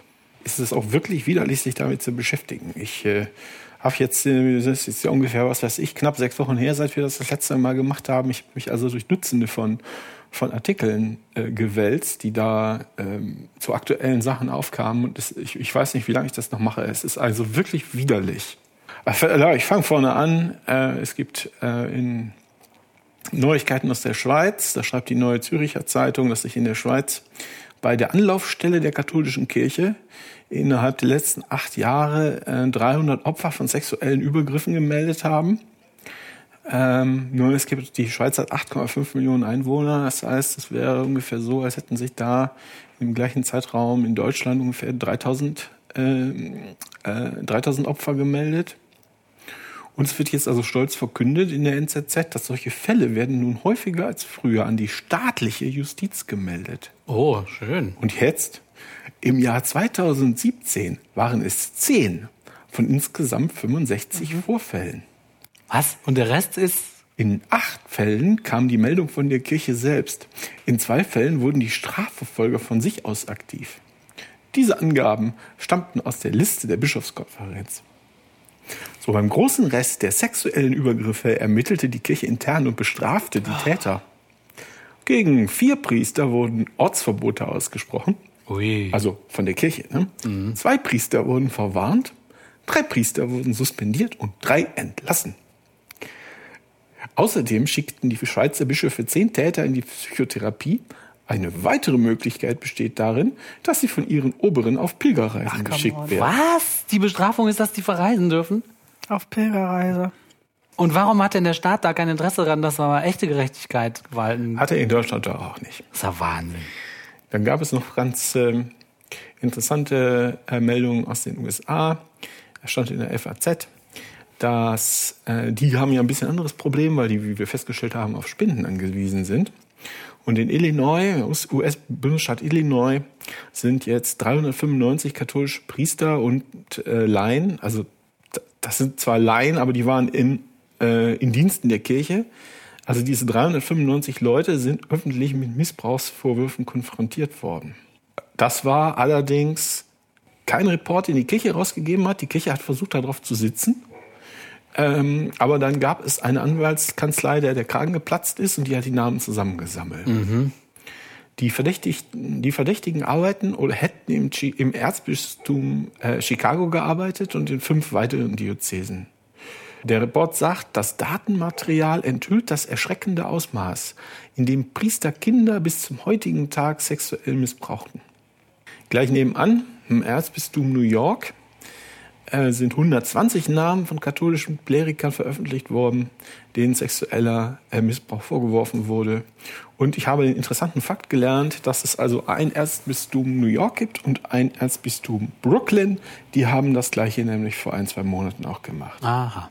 Dann gab es ein ganz absurden Fall, über den zum Beispiel die Badische Zeitung oder der Südkurier berichtet hat, über das Zisterzienser Priorat, Priorat Birnau bei Überlingen.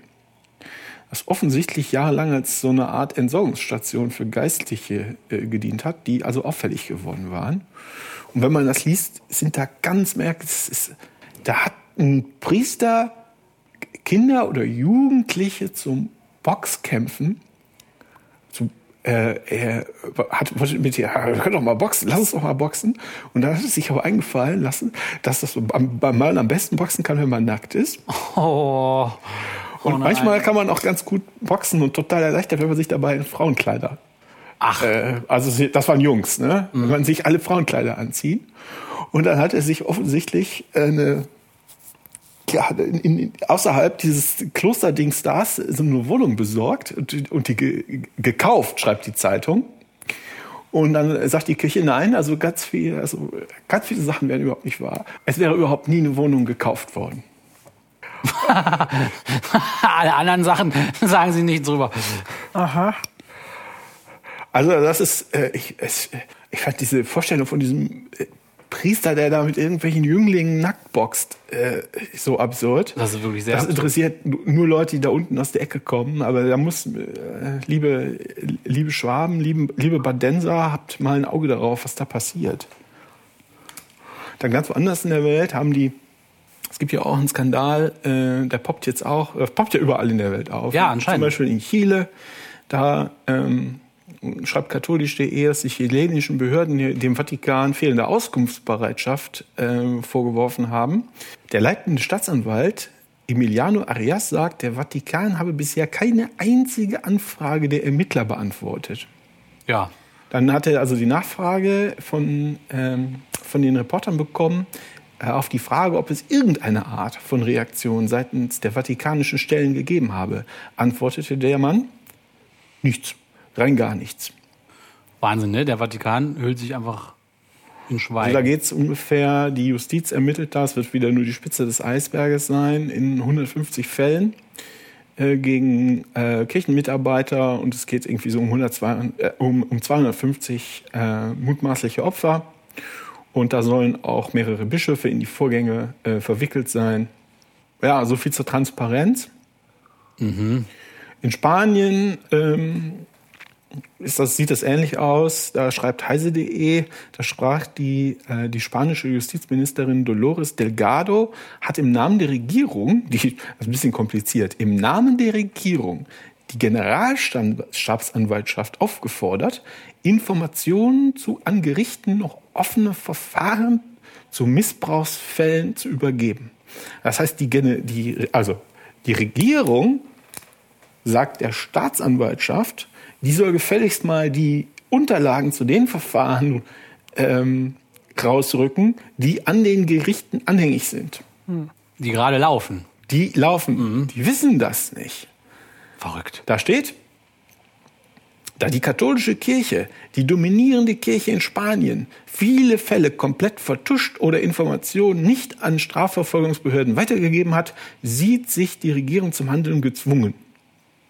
Ja, Jedoch ist die Hoffnung auf einen umfangreichen Bericht gering, da Bischöfe und andere ranghö ranghohe Angehörige der Kirche selbst, selbst die Verhängung von Strafen, wie zum Beispiel Versetzung in eine andere Gemeinde Aha. oder das Verbot, Messen abzuhalten, übernehmen und über Entschädigungen oder Schweigegelder entscheiden und Fälle verständig vertuschen wollen. Heise ähm, schließt mit den Worten, aktuell scheint es tatsächlich in der Hand der Medien zu sein, Betroffenen sexuellen Missbrauchs durch den Klerus eine Stimme zu geben. Ja, das scheint so.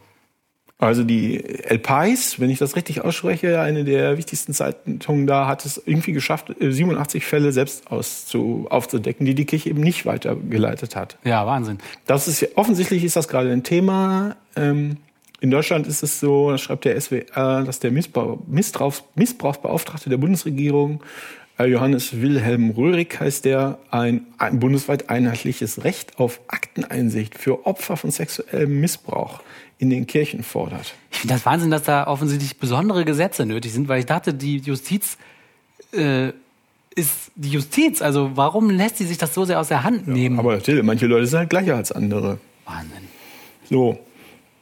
Da gab es eine Anfrage und auf die Anfrage antwortet, also ich glaube jetzt, ich glaube ich vom SWR, und auf die Anfrage antworten nur vier Bistümer, es gibt 27, ne?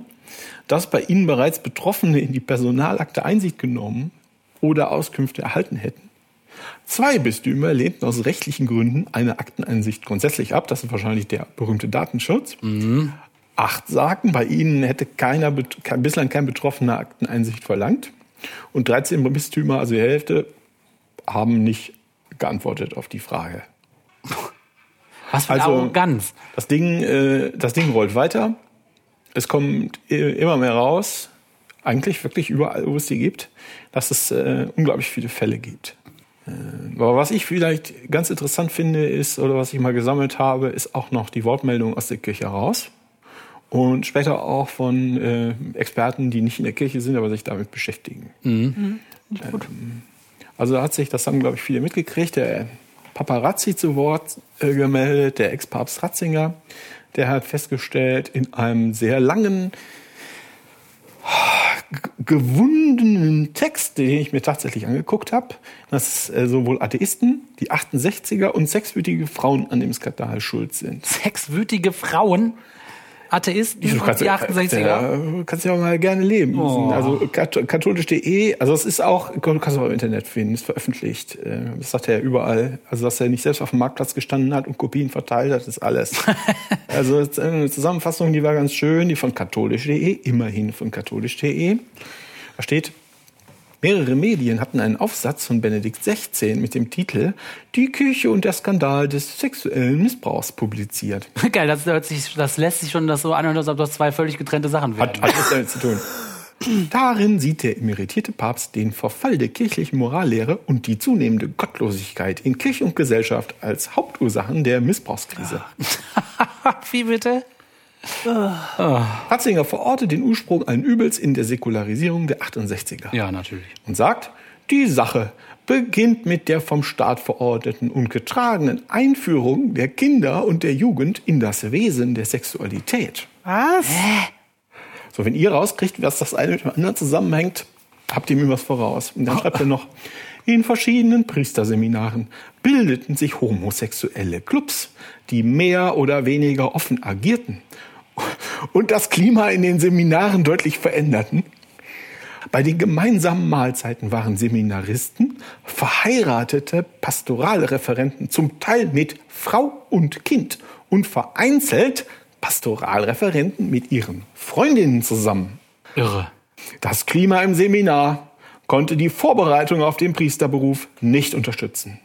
Äh, okay. Ich, also das, äh, Ja, verstehe ich. ja, ich verstehe das. Also da sind offensichtlich Frauen hingekommen. Da haben Leute ihre Freundin mitgebracht, die auch Freundin haben durften, weil die halt nicht Ja. unter Zölibat standen. Aber das ist schon so schlimm, weil das dann dazu führt hat. Ja, ihr, könnt- ihr könnt mich groß angucken, das macht doch gar keinen Sinn. Das macht doch keinen Sinn. Ja, das das macht doch keinen Sinn. Jedenfalls, der Heilige Stuhl wusste um solche Probleme, ohne genau darüber informiert zu sein. Ach so. Das heißt, er kann nichts dafür. Und dann erzäh- erzählt er eine ganz große großartige Anekdote, anderes, anders kann ich das nicht formulieren, und sagt, eine junge Frau, die als Ministrantin Altardienst leistete, hat mir erzählt, dass der Kaplan den sexuellen Missbrauch, den er mit ihr trieb, immer mit den Worten einleitete, das ist mein Leib, der für dich hingegeben wird dass diese Frau die Wandlungswort der Messe nicht mehr anhören kann, ohne die ganze Qual des Missbrauchs erschreckend in sich selbst zu spüren, ist offensichtlich.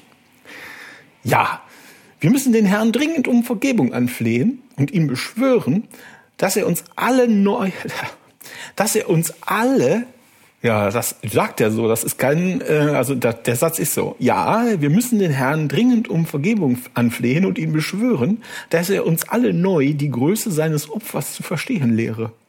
Und wir müssen alles tun, um das Geschenk der heiligen Eucharistie vor Missbrauch zu schützen. Also, wer wird missbraucht? Die Eucharistie. Ja. Die heilige Eucharistie. So, und das geht jetzt, also das, ich würde ja sagen, lest es selber aus, macht halt gar keinen Spaß, weil das ein Dahingeseiere ist, wo er nebenbei immer so Ellenbogen an die säkulare Gesellschaft und keiner glaubt mehr was und Schuld sind die Leute, die ihre Freundin mit in, zum Essen bringen. Und die Werte verfallen. Genau, genau, genau. Man muss das nur lesen, wenn man das wirklich lesen möchte. Es gibt ja die Opferinitiative Eckiger Tisch, da sagt der Sprecher Matthias Katsch, sagt, das ehemalige Kirchenoberhaupt blende die strukturellen Ursachen für die Übergriffe aus. Stattdessen ist am Ende der Teufel schuld dafür, dass das Böse in die Kirche eingedrungen ist. Ja, genau. Eigene Fehler und die Verantwortung der Institution Kirche benenne Benedikt nicht. Dafür mache er die Generation der 68er und deren liberale Lebenshaltung für den Missbrauch hinter Kirchenmauern verantwortlich. Macht ja überhaupt, überhaupt keinen Sinn. Ja, nein, du täuschst dich. Äh, du täuschst dich, denn äh, natürlich hat der Papst von äh, äh, Kirchenmännern äh, sofort allergrößte Zustimmung erfahren, zum Beispiel von, von Kardinal Müller. Da habe ich ein, äh, das, da habe ich auf einem Portal gefunden, das sich offensichtlich an Lehrer wendet. Das heißt News for Teachers. Da hat Kardinal Gerhard Ludwig Müller er sagt, dass er hat mit scharfen Worten den Aufsatz von Benedikt verteidigt und Kritiker an der Position infame Gottlosigkeit vorgeworfen. Also an der Position des äh, hier von, äh, Von von, Benedikt. Benedikt. dem Bekloppten. Aber wenn man, klar, wenn man kritisiert, ist man gottlos. Ja, das Schreiben Benedikts Stufe, ich weiß überhaupt nicht, ob das Satire sein soll. Es ist genau wie mit den Nacktboxern. Das, das Schreiben Benedikts stuft Müller als die tiefgründigste Analyse in Fragen der Sexualmoral und tiefgründiger als alle Beiträge beim Gipfel der Vorsitzenden der Bischofskonferenz zusammen ein. Ich glaube, der schläft mit dem. Oh Gott. Weil Jetzt haben sie keine wirklich ist besseren nie mehr aus dem Kopf. Also das ist, ähm, ich, also ich habe das auch gelesen ne, und ich habe also durchaus schon tiefgründigere Analysen gesehen. Dann gibt's noch den Erzbischof von Wien, Kardinal Schönborn, und der sagt, der hat dem Kurier gesagt, die Tabuisierung der Sexualität in der Kirche und in der Gesellschaft hat dazu geführt, dass ein verdrängtes, aber übersteigertes Interesse an Sexualität da war. Und dass sich Priester in übertriebener Weise mit den Fragen der Sexualität der Jugendlichen beschäftigt haben. Das war ungesund. Da haben wir einen offeneren Umgang mit der Sexualität gelernt. Eine völlige Banalisierung und Liberalisierung tut aber auch der Sexualität nicht gut. Hä? Also warte mal. Die einen sagen, wenn man Kindern Sexualität nahebringt, ist das der Ur die Ursache für Missbrauch. Und der sagt, Hä, was sagt er? Ich raff's nicht. Der hat gesagt, die Jugendlichen haben sich mit Sexualität beschäftigt, dadurch musste der arme Priester sich auch mit Sexualität beschäftigen und deshalb ist es unglücklich, es, es, es kam es zu ungesunden Umgängen mit der Sexualität. Ah, ungesund, ja. Also das ist ein sehr umwobene fürs die Jugendlichen sind selber schuld. Krass. Dass die Jugendlichen zum Teil sechs, acht Jahre alt sind, auch egal. Egal wie alt die sind, die sind nicht selber schuld. Natürlich nicht. Wahnsinn. Und es wurde nie eine Wohnung gekauft, außerhalb der Klostermauer. Genau. Und dann habe ich noch zwei Interviews gefunden. Äh, da möchte ich etwas um Geduld bitten. Da möchte ich Auszüge von äh, vorlesen. Das eine ist mit dem in der SZ mit dem deutschen Psychotherapeuten Joachim Reich, der also als sein sein wie, wie, hieß- wie hieß es eben gewinnorientiert. Na, aber was war das? Geschäftsmäßig. Geschäftsmäßig berät der Priester, wenn sie mit ihm Zölibatschwierigkeiten haben. Und da fragt die SZ, Mit dem Zölibat-Schwierigkeiten. Ah. ja, wir haben uns sich vorstellen. Und da sagt, äh, sagt die SZ, die Kirche bietet keine An Anleitung, wie man mit das Zölibat leben kann. Da sagt er, wenn einer ein Problem damit hat, wird das von der Kirche sofort individualisiert. Schließlich habe er sich für die Priesterweihe entschieden, nun soll er selber damit zurechtkommen. Die Kirche übernimmt keine Verantwortung dafür. Da fragen die, was tun, Kirche, was tun Kleriker, wenn sie merken, dass es nicht geht? Weil ich glaube, es geht halt nicht. Ja, Und dann sagt er, es gibt solche, die ein Doppelleben führen, indem sie heimlich eine Beziehung haben. Andere haben Affären. Oder sie leben ihre sexuellen Bedürfnisse aus, indem sie zu Prostituierten gehen, im Urlaub ihrer Sexualität freien Lauf lassen, um danach für den Rest des Jahres enthaltsam zu sein. Andere masturbieren intensiv oder nutzen Pornografie im Internet, sowohl einschlägige Chats. Das alles führt zu großen Schuldgefühlen, weil es ja verboten ist. die Armen. Da kann man ja nur sagen, die Armen. Ja, das kann man zum Teil auch. Ja. Also äh, finde ich wirklich. Ja, also, natürlich. bist- Meine ich auch ganz ernst. also, wenn man wirklich das ganze Jahr das alles wegschließen muss Weil du meinst, müsstest das. und dann fährst du einmal in den Urlaub und lässt so richtig die Sau raus, leider dann auf Kosten von irgendwelchen armen Sexarbeitern oder Sexarbeiterinnen. Aber dann Also- hat man noch ein schlechtes Gewissen. Und dann hast du noch ein schlechtes Gewissen. Erst machst du alles, so, ist es alles scheiße und dann hast du auch noch ein schlechtes Gewissen. Echt, Ja. also, Und dann kommen wir jetzt, ähm, kommt es mehr zum Kern der Sache. Hat dieser Kampf also der inneren Kampf der Priester, etwas mit den Missbrauchsfällen in der Kirche zu tun? Und dann sagt er indirekt schon. Wie in allen Gesellschaftsgruppen gibt es auch unter den Klerikern Kernpädophile. Aber das ist wahrscheinlich eine sehr kleine Gruppe. Dann gibt es eine Art von Gelegenheitspädophilie. Das sind Menschen, die als Priester sexuell unreif sind, weil sie keine Erfahrung haben und möglicherweise das Thema auch in der Familie schon schwierig oder tabuisiert war. Als Priester haben sie dann plötzlich eine Machtposition und sind beispielsweise umgeben von 15-jährigen Ministranten, die genauso auf der Suche nach ihrer Sexualität sind. Von dieser sexuellen Unreife kann sich der Priester animiert fühlen, weil diese Jugendlichen den Eindruck erwecken können, dass sie manipulierbar seien. Das ist interessant. Das entspricht vom Prinzip unserer These. Ich habe mir noch mal angehört, was wir vor, vor zwei Jahren oder so hatten wir schon mal ein Segment dazu und waren auf was Ähnliches gekommen. Äh, dazu passt auch noch die Antwort auf die nächste Frage. Suchen sich also Menschen mit sexuellen Problemen speziell die Kirche als Berufsfeld aus? Und da sagt er, ja, das würde ich so sagen. Generell spielt das Thema Sexualität bei der Entscheidung, Priester zu werden, eine Rolle. Je schwieriger oder beängstigender mir die Sexualität erscheint, desto eher werde ich eine Lebensform suchen, die gesellschaftlich hochgeschätzt ist, mir aber gleichzeitig den Eindruck vermittelt, ich sei in einer asexuellen, heiligen Atmosphäre. Hm, Und ja. dann es dauert ein paar Jahre, bis sie sich eingestehen müssen, dass diese Umgebung so heilig, so ideal und asexuell gar nicht ist. Sie stellen fest, dass sie noch immer die gleichen sexuellen Bedürfnisse oder Probleme haben, dass sie vielleicht sogar stärker werden, die Umgebung aber nicht die Hilfe bietet, die man sich erhofft. Man lügt sich sozusagen in die eigene Tasche, hat eine verzweifelte Hoffnung, so eine Art Reservat zu finden, das nicht existiert. Ja, interessant. Das klingt plausibel und also ganz schön schrecklich im Grunde genommen. Dieser Mann, der sich also beruflich damit beschäftigt, ähm, Leuten zu, äh, zu helfen, die zu ihm kommen und sagen, hör mal, ich habe da so ein Problem mit Kindern oder Jugendlichen, dass es halt ähm, sagt, die Kirche sammelt sexuell auffällige Leute ein mhm. und macht die dann in den Priesterseminaren und mit dieser merkwürdigen Ethik und den komischen Regeln zu Tätern. Und den Schuldgefühlen und allem, was dazugehört. Mhm. Ja. Und allem, was dazugehört. Also für mich als Laie klingt das plausibel, was der Mann ja, sagt. Ja, für mich auch. So, und dann gibt es noch ein anderes Interview. Da bin ich zum Kiosk gegangen, das zweite Mal in Jahren und habe eine physische Zeitung erworben. Nämlich die Zeit. Die Zeit vom 17. April. Und da gibt es ein ausführliches Interview äh, mit dem Kriminologen Christian Pfeiffer. Und es kam ja letzten, letztes Jahr im Herbst die MHG-Studie raus, die deutsche Studie zu Missbrauch in der Kirche, also die ja sehr oberflächlich war, weil die Kirche sich quasi selbst kontrolliert hat, freiwillige Selbstkontrolle, wo aber immerhin rauskam, dass über 3600 Kinder von, ich glaube, es waren 1000 Priestern vergewaltigt worden sind oder missbraucht worden sind. So, und das war ja der zweite Anlauf dieser Studie. Es gab ja einen ersten Anlauf 2011, 12 und äh, da ist die, hat die Kirche eigentlich so eine Studie in Auftrag gegeben beim Kriminologischen Forschungsinstitut Niedersachsen. Und dessen Leiter Christian Pfeiffer. Und der hat dann nach Konflikten mit der Kirche den Stecker gezogen bei der Studie. Jetzt ist er verrentet und hat der Zeit ein großes Interview zu der Sache gegeben. Und da würde ich eigentlich gerne ein paar Sachen draus vorlesen. Ich könnte das auch ganz vorlesen, aber ich lasse es einfach.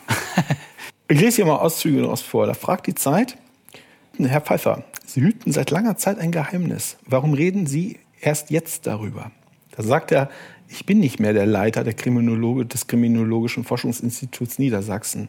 Solange ich es war, wollte ich der Institution nicht schaden, indem ich von einem ganz besonderen Tag erzähle, dem 20. Dezember 2012. Denn einer meiner Gegner wäre der damalige Staatssekretär des niedersächsischen Wissenschaftsministeriums gewesen, welcher unser Institut bis heute zum Großteil finanziert. Ganz andere Gegner sind zwei Vertreter der Kirche, mit denen ich mich an jedem Tag endgültig überworfen habe. Heute sind sie Schlüsselfiguren bei der Aufklärung der Missbrauchsfälle in der katholischen Kirche in Deutschland. Sie sprechen von zwei deutschen Bischöfen. Ja, von Bischof Stefan Ackermann, und von Kardinal Reinhard Marx, Erzbischof Mün von München und Freising, der heute der Vorsitzende der Deutschen Bischofskonferenz ist. Ackermann ist Missbrauchsbeauftragter der Deutschen Bischofskonferenz. So, und dann sagt er, also die Kirche hat ihn, ähm, hat ihn hat angeheuert, um diese Studie zu machen. Es geht jetzt hier um, um wer, wer bereit war mitzumachen und wer bereit war nicht mitzumachen und so weiter und so fort. Und dann erzählt er, äh, wie plötzlich die Stimmung kippte. Die, und zwar hat er dann irgendwann ähm, einen Vortrag gehalten vor der versammelten Kirchen, äh, Kirchenobrigkeit und hat ähm, geschildert, wie solche Studien in anderen Ländern ablaufen. Und dass es dabei nicht nur um Fälle geht, die 50 Jahre her sind, sondern auch, äh, dass man sich ganz konkret anguckt, wie die Strukturen sind und was aktuell so los ist. Also da, es gab diesen Vortrag im, im Herbst 2011. Da sagt er, ich habe über eine Studie aus New York gesprochen, die den Missbrauch durch Priester in den USA untersucht hatte. Damals waren in der Phase der stärksten, des stärksten Missbrauchs nur fünf Prozent der priesterlichen Täter echte Pädophile. Alle anderen hatten andere sexuelle Zielobjekte, nämlich Frauen oder Männer, die sie aber im extrem prüden Amerika nicht rankamen und sich ersatzweise an Kindern vergingen. Besonders interessant war, warum der Missbrauch in den USA seit den 60er und 70er Jahren drastisch zurückgegangen ist. Nämlich, fragt die Zeit, da sagt er, die Zeit, der Zeitgeist hat sich gedreht. Die amerikanische Sexualmoral wurde immer lockerer Priester hatten es leichter, Frauen zu erreichen. Homosexualität war vielerorts nicht mehr strafbar und schwule Priester konnten einfach in spezielle Kneipen gehen, um Sexpartner zu finden. Die, die Zeit fragt, Sie glauben, eine freie Sexualmoral verhindert den Missbrauch von Minderjährigen? Äh, dann sagt er vor Prinzip ja. Und äh, geht es immer noch um den Vortrag, den er da gehalten hat. Und dann äh, sagt Fasse, woran merken Sie beim Vortrag, dass die Stimmung kippte? Es gab aggressiv formulierte Rückfragen der Sekretär der Bischofskonferenz, Hans Langendörfer, fragte hinterher kritisch, ob ich wirklich so offen über den Zölibat reden musste. Ich denke, zu diesem Zeitpunkt war den Akteuren der Kirche zum ersten Mal bewusst, dass unsere Forschung wehtun könnte und dass, und dass es uns auch darum ging, aufzudecken, dass so viele enttarnte Täter weiter beschäftigt wurden. Und da geht es hier noch lange weiter, das ist echt interessant. Die versuchen ihn irgendwann rauszuwerfen aus dieser Studie, ohne dass es jemand merkt. Mhm. das ist ja nicht so einfach, wenn man schon, wenn man einen Vertrag unterschrieben oder das Geld überwiesen hat und so weiter und so fort. Ja, ja, klar. Und wenn man auch schon daran gearbeitet hat und alles mhm. hat schon genau. angefangen, ja. So, und dann gibt's also dieses Treffen von einem Jahr später, das, äh, nach, also nachdem hier über anderthalb Seiten schon geschildert wurde, wie die dann versucht haben, wieder loszuwerden, gibt's mhm. jetzt dieses äh, Sprechen vom Gespräch vom 20. Dezember 2012. Und da sagt er, also es ist ein, ist ein Gespräch mit Kirchenvertretern aber im Büro des ähm, Staatssekretärs äh, des niedersächsischen Wirtschaftsministeriums, der, dem Herrn Lange. Und da sagt er, merkwürdig bei dem Treffen war, dass Herr Lange sagte, er sei als Freund der katholischen Kirche hier, nicht als Staatssekretär. Der Ort des Geschehens, sein Dienstzimmer, erinnerte uns aber indirekt dann, dass er der wichtigste Geldgeber unseres Instituts ist. Es war unübersehbar, dass er auf der Seite der Kirche stand. Und was wollte die Kirche an diesem Abend? Sie wollte uns einen neuen Vertrag zur Unterschrift vorlegen, der das Ganze aus ihrer Sicht anständig beendet hätte. Gibt es den Vertrag noch? Ja, und über seine Details hat bis heute niemand öffentlich gesprochen. Darin wollten sie uns verpflichten, jeglichen Vorwurf von Zensur, Zensur oder Kontrollwünschen der Kirche zu unterlassen. Das wollten sie unbedingt erreichen. Wir hätten zwar sagen dürfen, dass das Projekt beendet ist, aber nicht warum. Also es ging ihm gar nicht so sehr darum, dass das dass er nicht mehr weiter forscht, sondern auf gar keinen Fall darf er sagen, warum. Ja. Hm. Und das ist halt diese, äh, dieses, wir wollen, aber diese, die haben sich, die haben den erstmal loslaufen lassen, haben so einen Schreck gekriegt, immer weiter, haben versucht, den immer weiter einzuholen. Ja, ne? ja. Wie die das wahrscheinlich so machen, mhm. üblicherweise. Äh, ergänzend wurde uns mitgeteilt, dass wir äh, circa 120.000 Euro für sonstige Forschungszwecke behalten dürften. Das wurde ausdrücklich bestätigt. War das Kirchensteuergeld? Davon sind wir ausgegangen. Also die wollten die kaufen sogar. Ich sagte zum Bischof Ackermann, der also da saß, wir lassen uns nicht kaufen. Und ich machte klar, dass wir nicht über die Gründe, über das Scheitern unseres Projektes schweigen würden. Was passierte dann? Auf einmal verkrampfte Bischof Ackermann, körperlich und von der Sprache her. Er redete mich mit Professor Pfeiffer an und erklärte mir, wenn ich mich weigere, den Vertrag zu unterschreiben und den Zensurvorwurf nach außen dringe, dann sei ich ein Feind der katholischen Kirche. Und das wünsche er niemandem. Er erklärte weiter, dass sie meinen guten Ruf öffentlich massiv attackieren würden und offenlegen müssten, welche Schwierigkeiten es mit dem Institut gegeben habe. Er sagte, dass mir das schaden würde, dass ich es bereuen und einen schweren Fehler begehen würde, wenn ich nicht unterschriebe. Wie bitte? Hat sie das, was Ackermann sagte, eingeschützt schüchtert? Schon. Das war eine richtige Bedrohung, die er da aussprach. Und als Jurist sage ich mal, es war ein Versuch einer Nötigung. Das ist ja wie in einem Mafia-Film. Krass. Nee, es ist wie ein Krimi-Drehbuch und das sagt er auch. Wie wie geht's mit Ihnen weiter? fragt die Zeit und dann sagt er, wie in einem Krimi-Drehbuch. Bischof Ackermann ging nach seiner Wutrede aus dem Raum. Anschließend ergriff Langendörfer das Wort, also anderer Kirchenvertreter, mit dem ich durch einige Verhandlungsgespräche und einige Essen bei gutem Rotwein ein Vertrauensverhältnis aufgebaut hatte. Er betonte, dass wir uns ja wirklich gut verstünden und uns menschlich so nahe gekommen seien. Und er fragte, ob ich das alles jetzt zerstören wollte. Jetzt muss ich hier mal umblättern. Guter Bulle, böser Bulle. Und was haben Sie gesagt? Ich meinte nur, gegenüber einem Kriminologen Bad Cop, Good Cop zu spielen, das geht nicht, Pater Langendörfer. Das ist ja unfassbar. Nachdem, nachdem Sie das Angebot endgültig abgelehnt haben, bekamen Sie dann tatsächlich den Zorn der Kirche zu spüren? Ja, und ich wurde verbal ganz schön attackiert. Von mir vorher geschätzte Personen sagten plötzlich öffentlich die Unwahrheit. Ich war mit Langendörfer in der ARD-Talkshow von Reinhold Beckmann. Er bezichtigte mich, unseriös zu sein. Und Bischof Ackermann verbreitete, dass wir uns auf Formulierungen geeinigt hätten, die die Wissenschaftsfreiheit respektieren und er deshalb nicht verstehe, warum ich weiterhin von Zensur rede. Also wer im Detail wissen möchte, warum Pfeiffer hier von Zensur redet, möge die Zeit kaufen, weil das kann ich jetzt nicht alles vorlesen. Das ist also über zwei Zeitseiten ausgedehntes Interview. Ein Sprecher der Bischöfe erklärte, wir haben Herrn Pfeiffer heute gekündigt, weil das Vertrauensverhältnis völlig desolat ruiniert ist. Dann beantragte die Kirche vor Gericht eine einstweilige Verfügung, dass ich bei Androhung eines Ordnungsgelds von 250.000 Euro nie wieder behaupten dürfe, die katholische Kirche habe im Hinblick auf das Forschungsprojekt Zensur ausüben wollen. Sind Sie damit durchgekommen? Nein. da haben Sie auch selbst Fehler gemacht im Umgang mit der katholischen Kirche. Ja, einen gravierenden. Nach Eingang des Münchner Zensurwunsches im Mai 2012 hätte ich sofort den Vertrag kündigen müssen. Macht Sinn. Jetzt können wir auch noch, ich sage noch ein bisschen was zu, zu seiner Meinung zu der aktuellen Studie. Nachdem Sie und die Kirche also fertig waren, kam es zu einer neuen, aufwendigen Studie über den Missbrauch. Aha. Dann sagt er, bei dieser Studie haben die Bischöfe zentrale Dinge geändert. Die Kirchenvertreter haben zum Beispiel nicht mehr akzeptiert, dass etwa ehemalige Richter und Staatsanwälte, die von Wissenschaftsseite ausgesucht wurden, die Daten in dem, zu den Missbräuchen direkt aus den Akten der Kirche erheben. Das hat die Kirche selbst gemacht. Mhm, das haben wir ja auch schon bemängelt. Ja.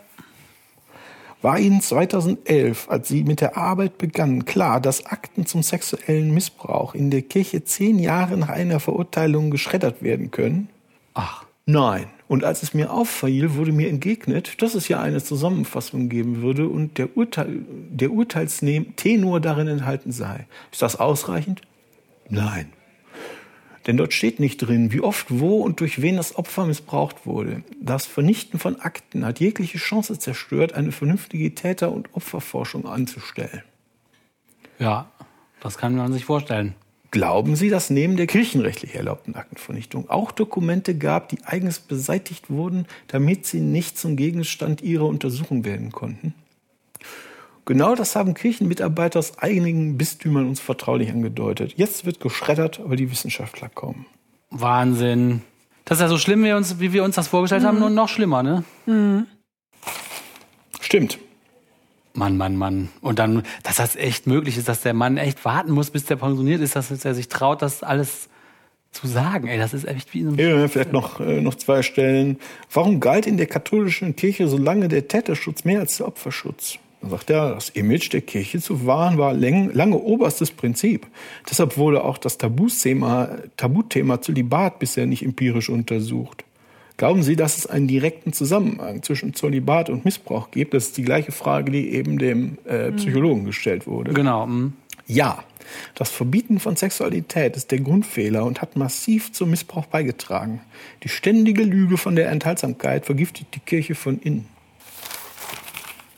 Ja, man Sehr kann äh, nicht so viel äh, essen, wie man kotzen möchte. Ja, das ist echt der Wahnsinn. Und solange die sagen, nein, das bleibt alles so, ist ja auch keine Besserung in Aussicht. Ne? Also man darf echt nicht den Fehler machen zu denken, dass das alles in der Vergangenheit liegt, sondern das ist ja weiter im Heute und im Hier und Jetzt. Ne? Auf jeden Fall. Schlimm ist das. Wow, wow, wow. Tja, was kann man da machen? Die haben so viel Geld, die haben so viel Macht. Da ist die AKK, die sagt, ach so schön ist das doch nicht. Was sagt ihr hier mit der, mit der Kirche und die armen Betroffenen und sowas? Ich meine, wenn überhaupt nicht anerkannt wird, dass es ähm, da ein systemisches Problem gibt, wie willst du das denn lösen? Ja, dass das System hat, ne? dass das nicht zufällig Einzelfälle sind, sondern dass das System hat. Und dass da Machenschaften hinterstecken, die das, die wollen, dass das so bleibt. Ja, man, was kann man da machen? Das, wie der eine auch sagte, anscheinend ist das die Presse, die jetzt da die einzige Stimme der Opfer ist. Und so Leute wie wir vielleicht so ein bisschen, ne? Dass man das einfach. Ja gut, wir haben ja nur, erstens können wir niemanden in den Knast stecken und wir haben null Reichweite. Das stimmt. Also, ähm, ja, ich glaube, heute enden wir mit einem äh, ziemlichen Downer. Hm? Ich glaube auch, aber wir können nichts dafür. Gott will es. Es macht uns, was uns nicht tötet, macht uns nur stärker. Um mit AKK zu sprechen. Deswegen, liebe Hörerinnen und Hörer, seid traurig und artikuliert es. Bringt das Sauer. Thema weiter. Seid nicht traurig. Ich bin, also, da muss man sauer werden. Guter Man Hinweis. muss das umsetzen. Guter Hinweis. Das sind diese Schweinepriester, ja? Ja. Diese Schweinepriester. Diese Schweinepriester.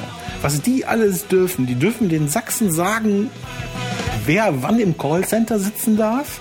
Die dürfen über Kultursteuern diskutieren, die wir dann demnächst alle bezahlen wollen. Und nebenbei dürfen sie hier Kriminologen erpressen oder nötigen oder wie auch immer das Fachwort dafür sein soll, damit die nichts darüber sagen, was da in deren Laden vorgeht. Die missbrauchen ihre eigenen Leute. Die Priester werden ja, die sind ja nicht unschuldige Opfer, aber die leiden ja auch unter dem Scheiß. So, und deswegen Oh, werdet aktiv, engagiert euch, schreibt uns Kommentare auf man glaubt es nicht.wordpress.com, twittert, und wählt nicht die AKK. E-Mail, Nee, auf das wählt, auf genau, wählt die falschen, wählt nicht die ganzen Parteien mit dem C im Namen und äh, bleibt uns treu. Schön, dass ihr wieder dabei wart. Wir sagen für dieses Mal Tschüss. Tschüss, Leute.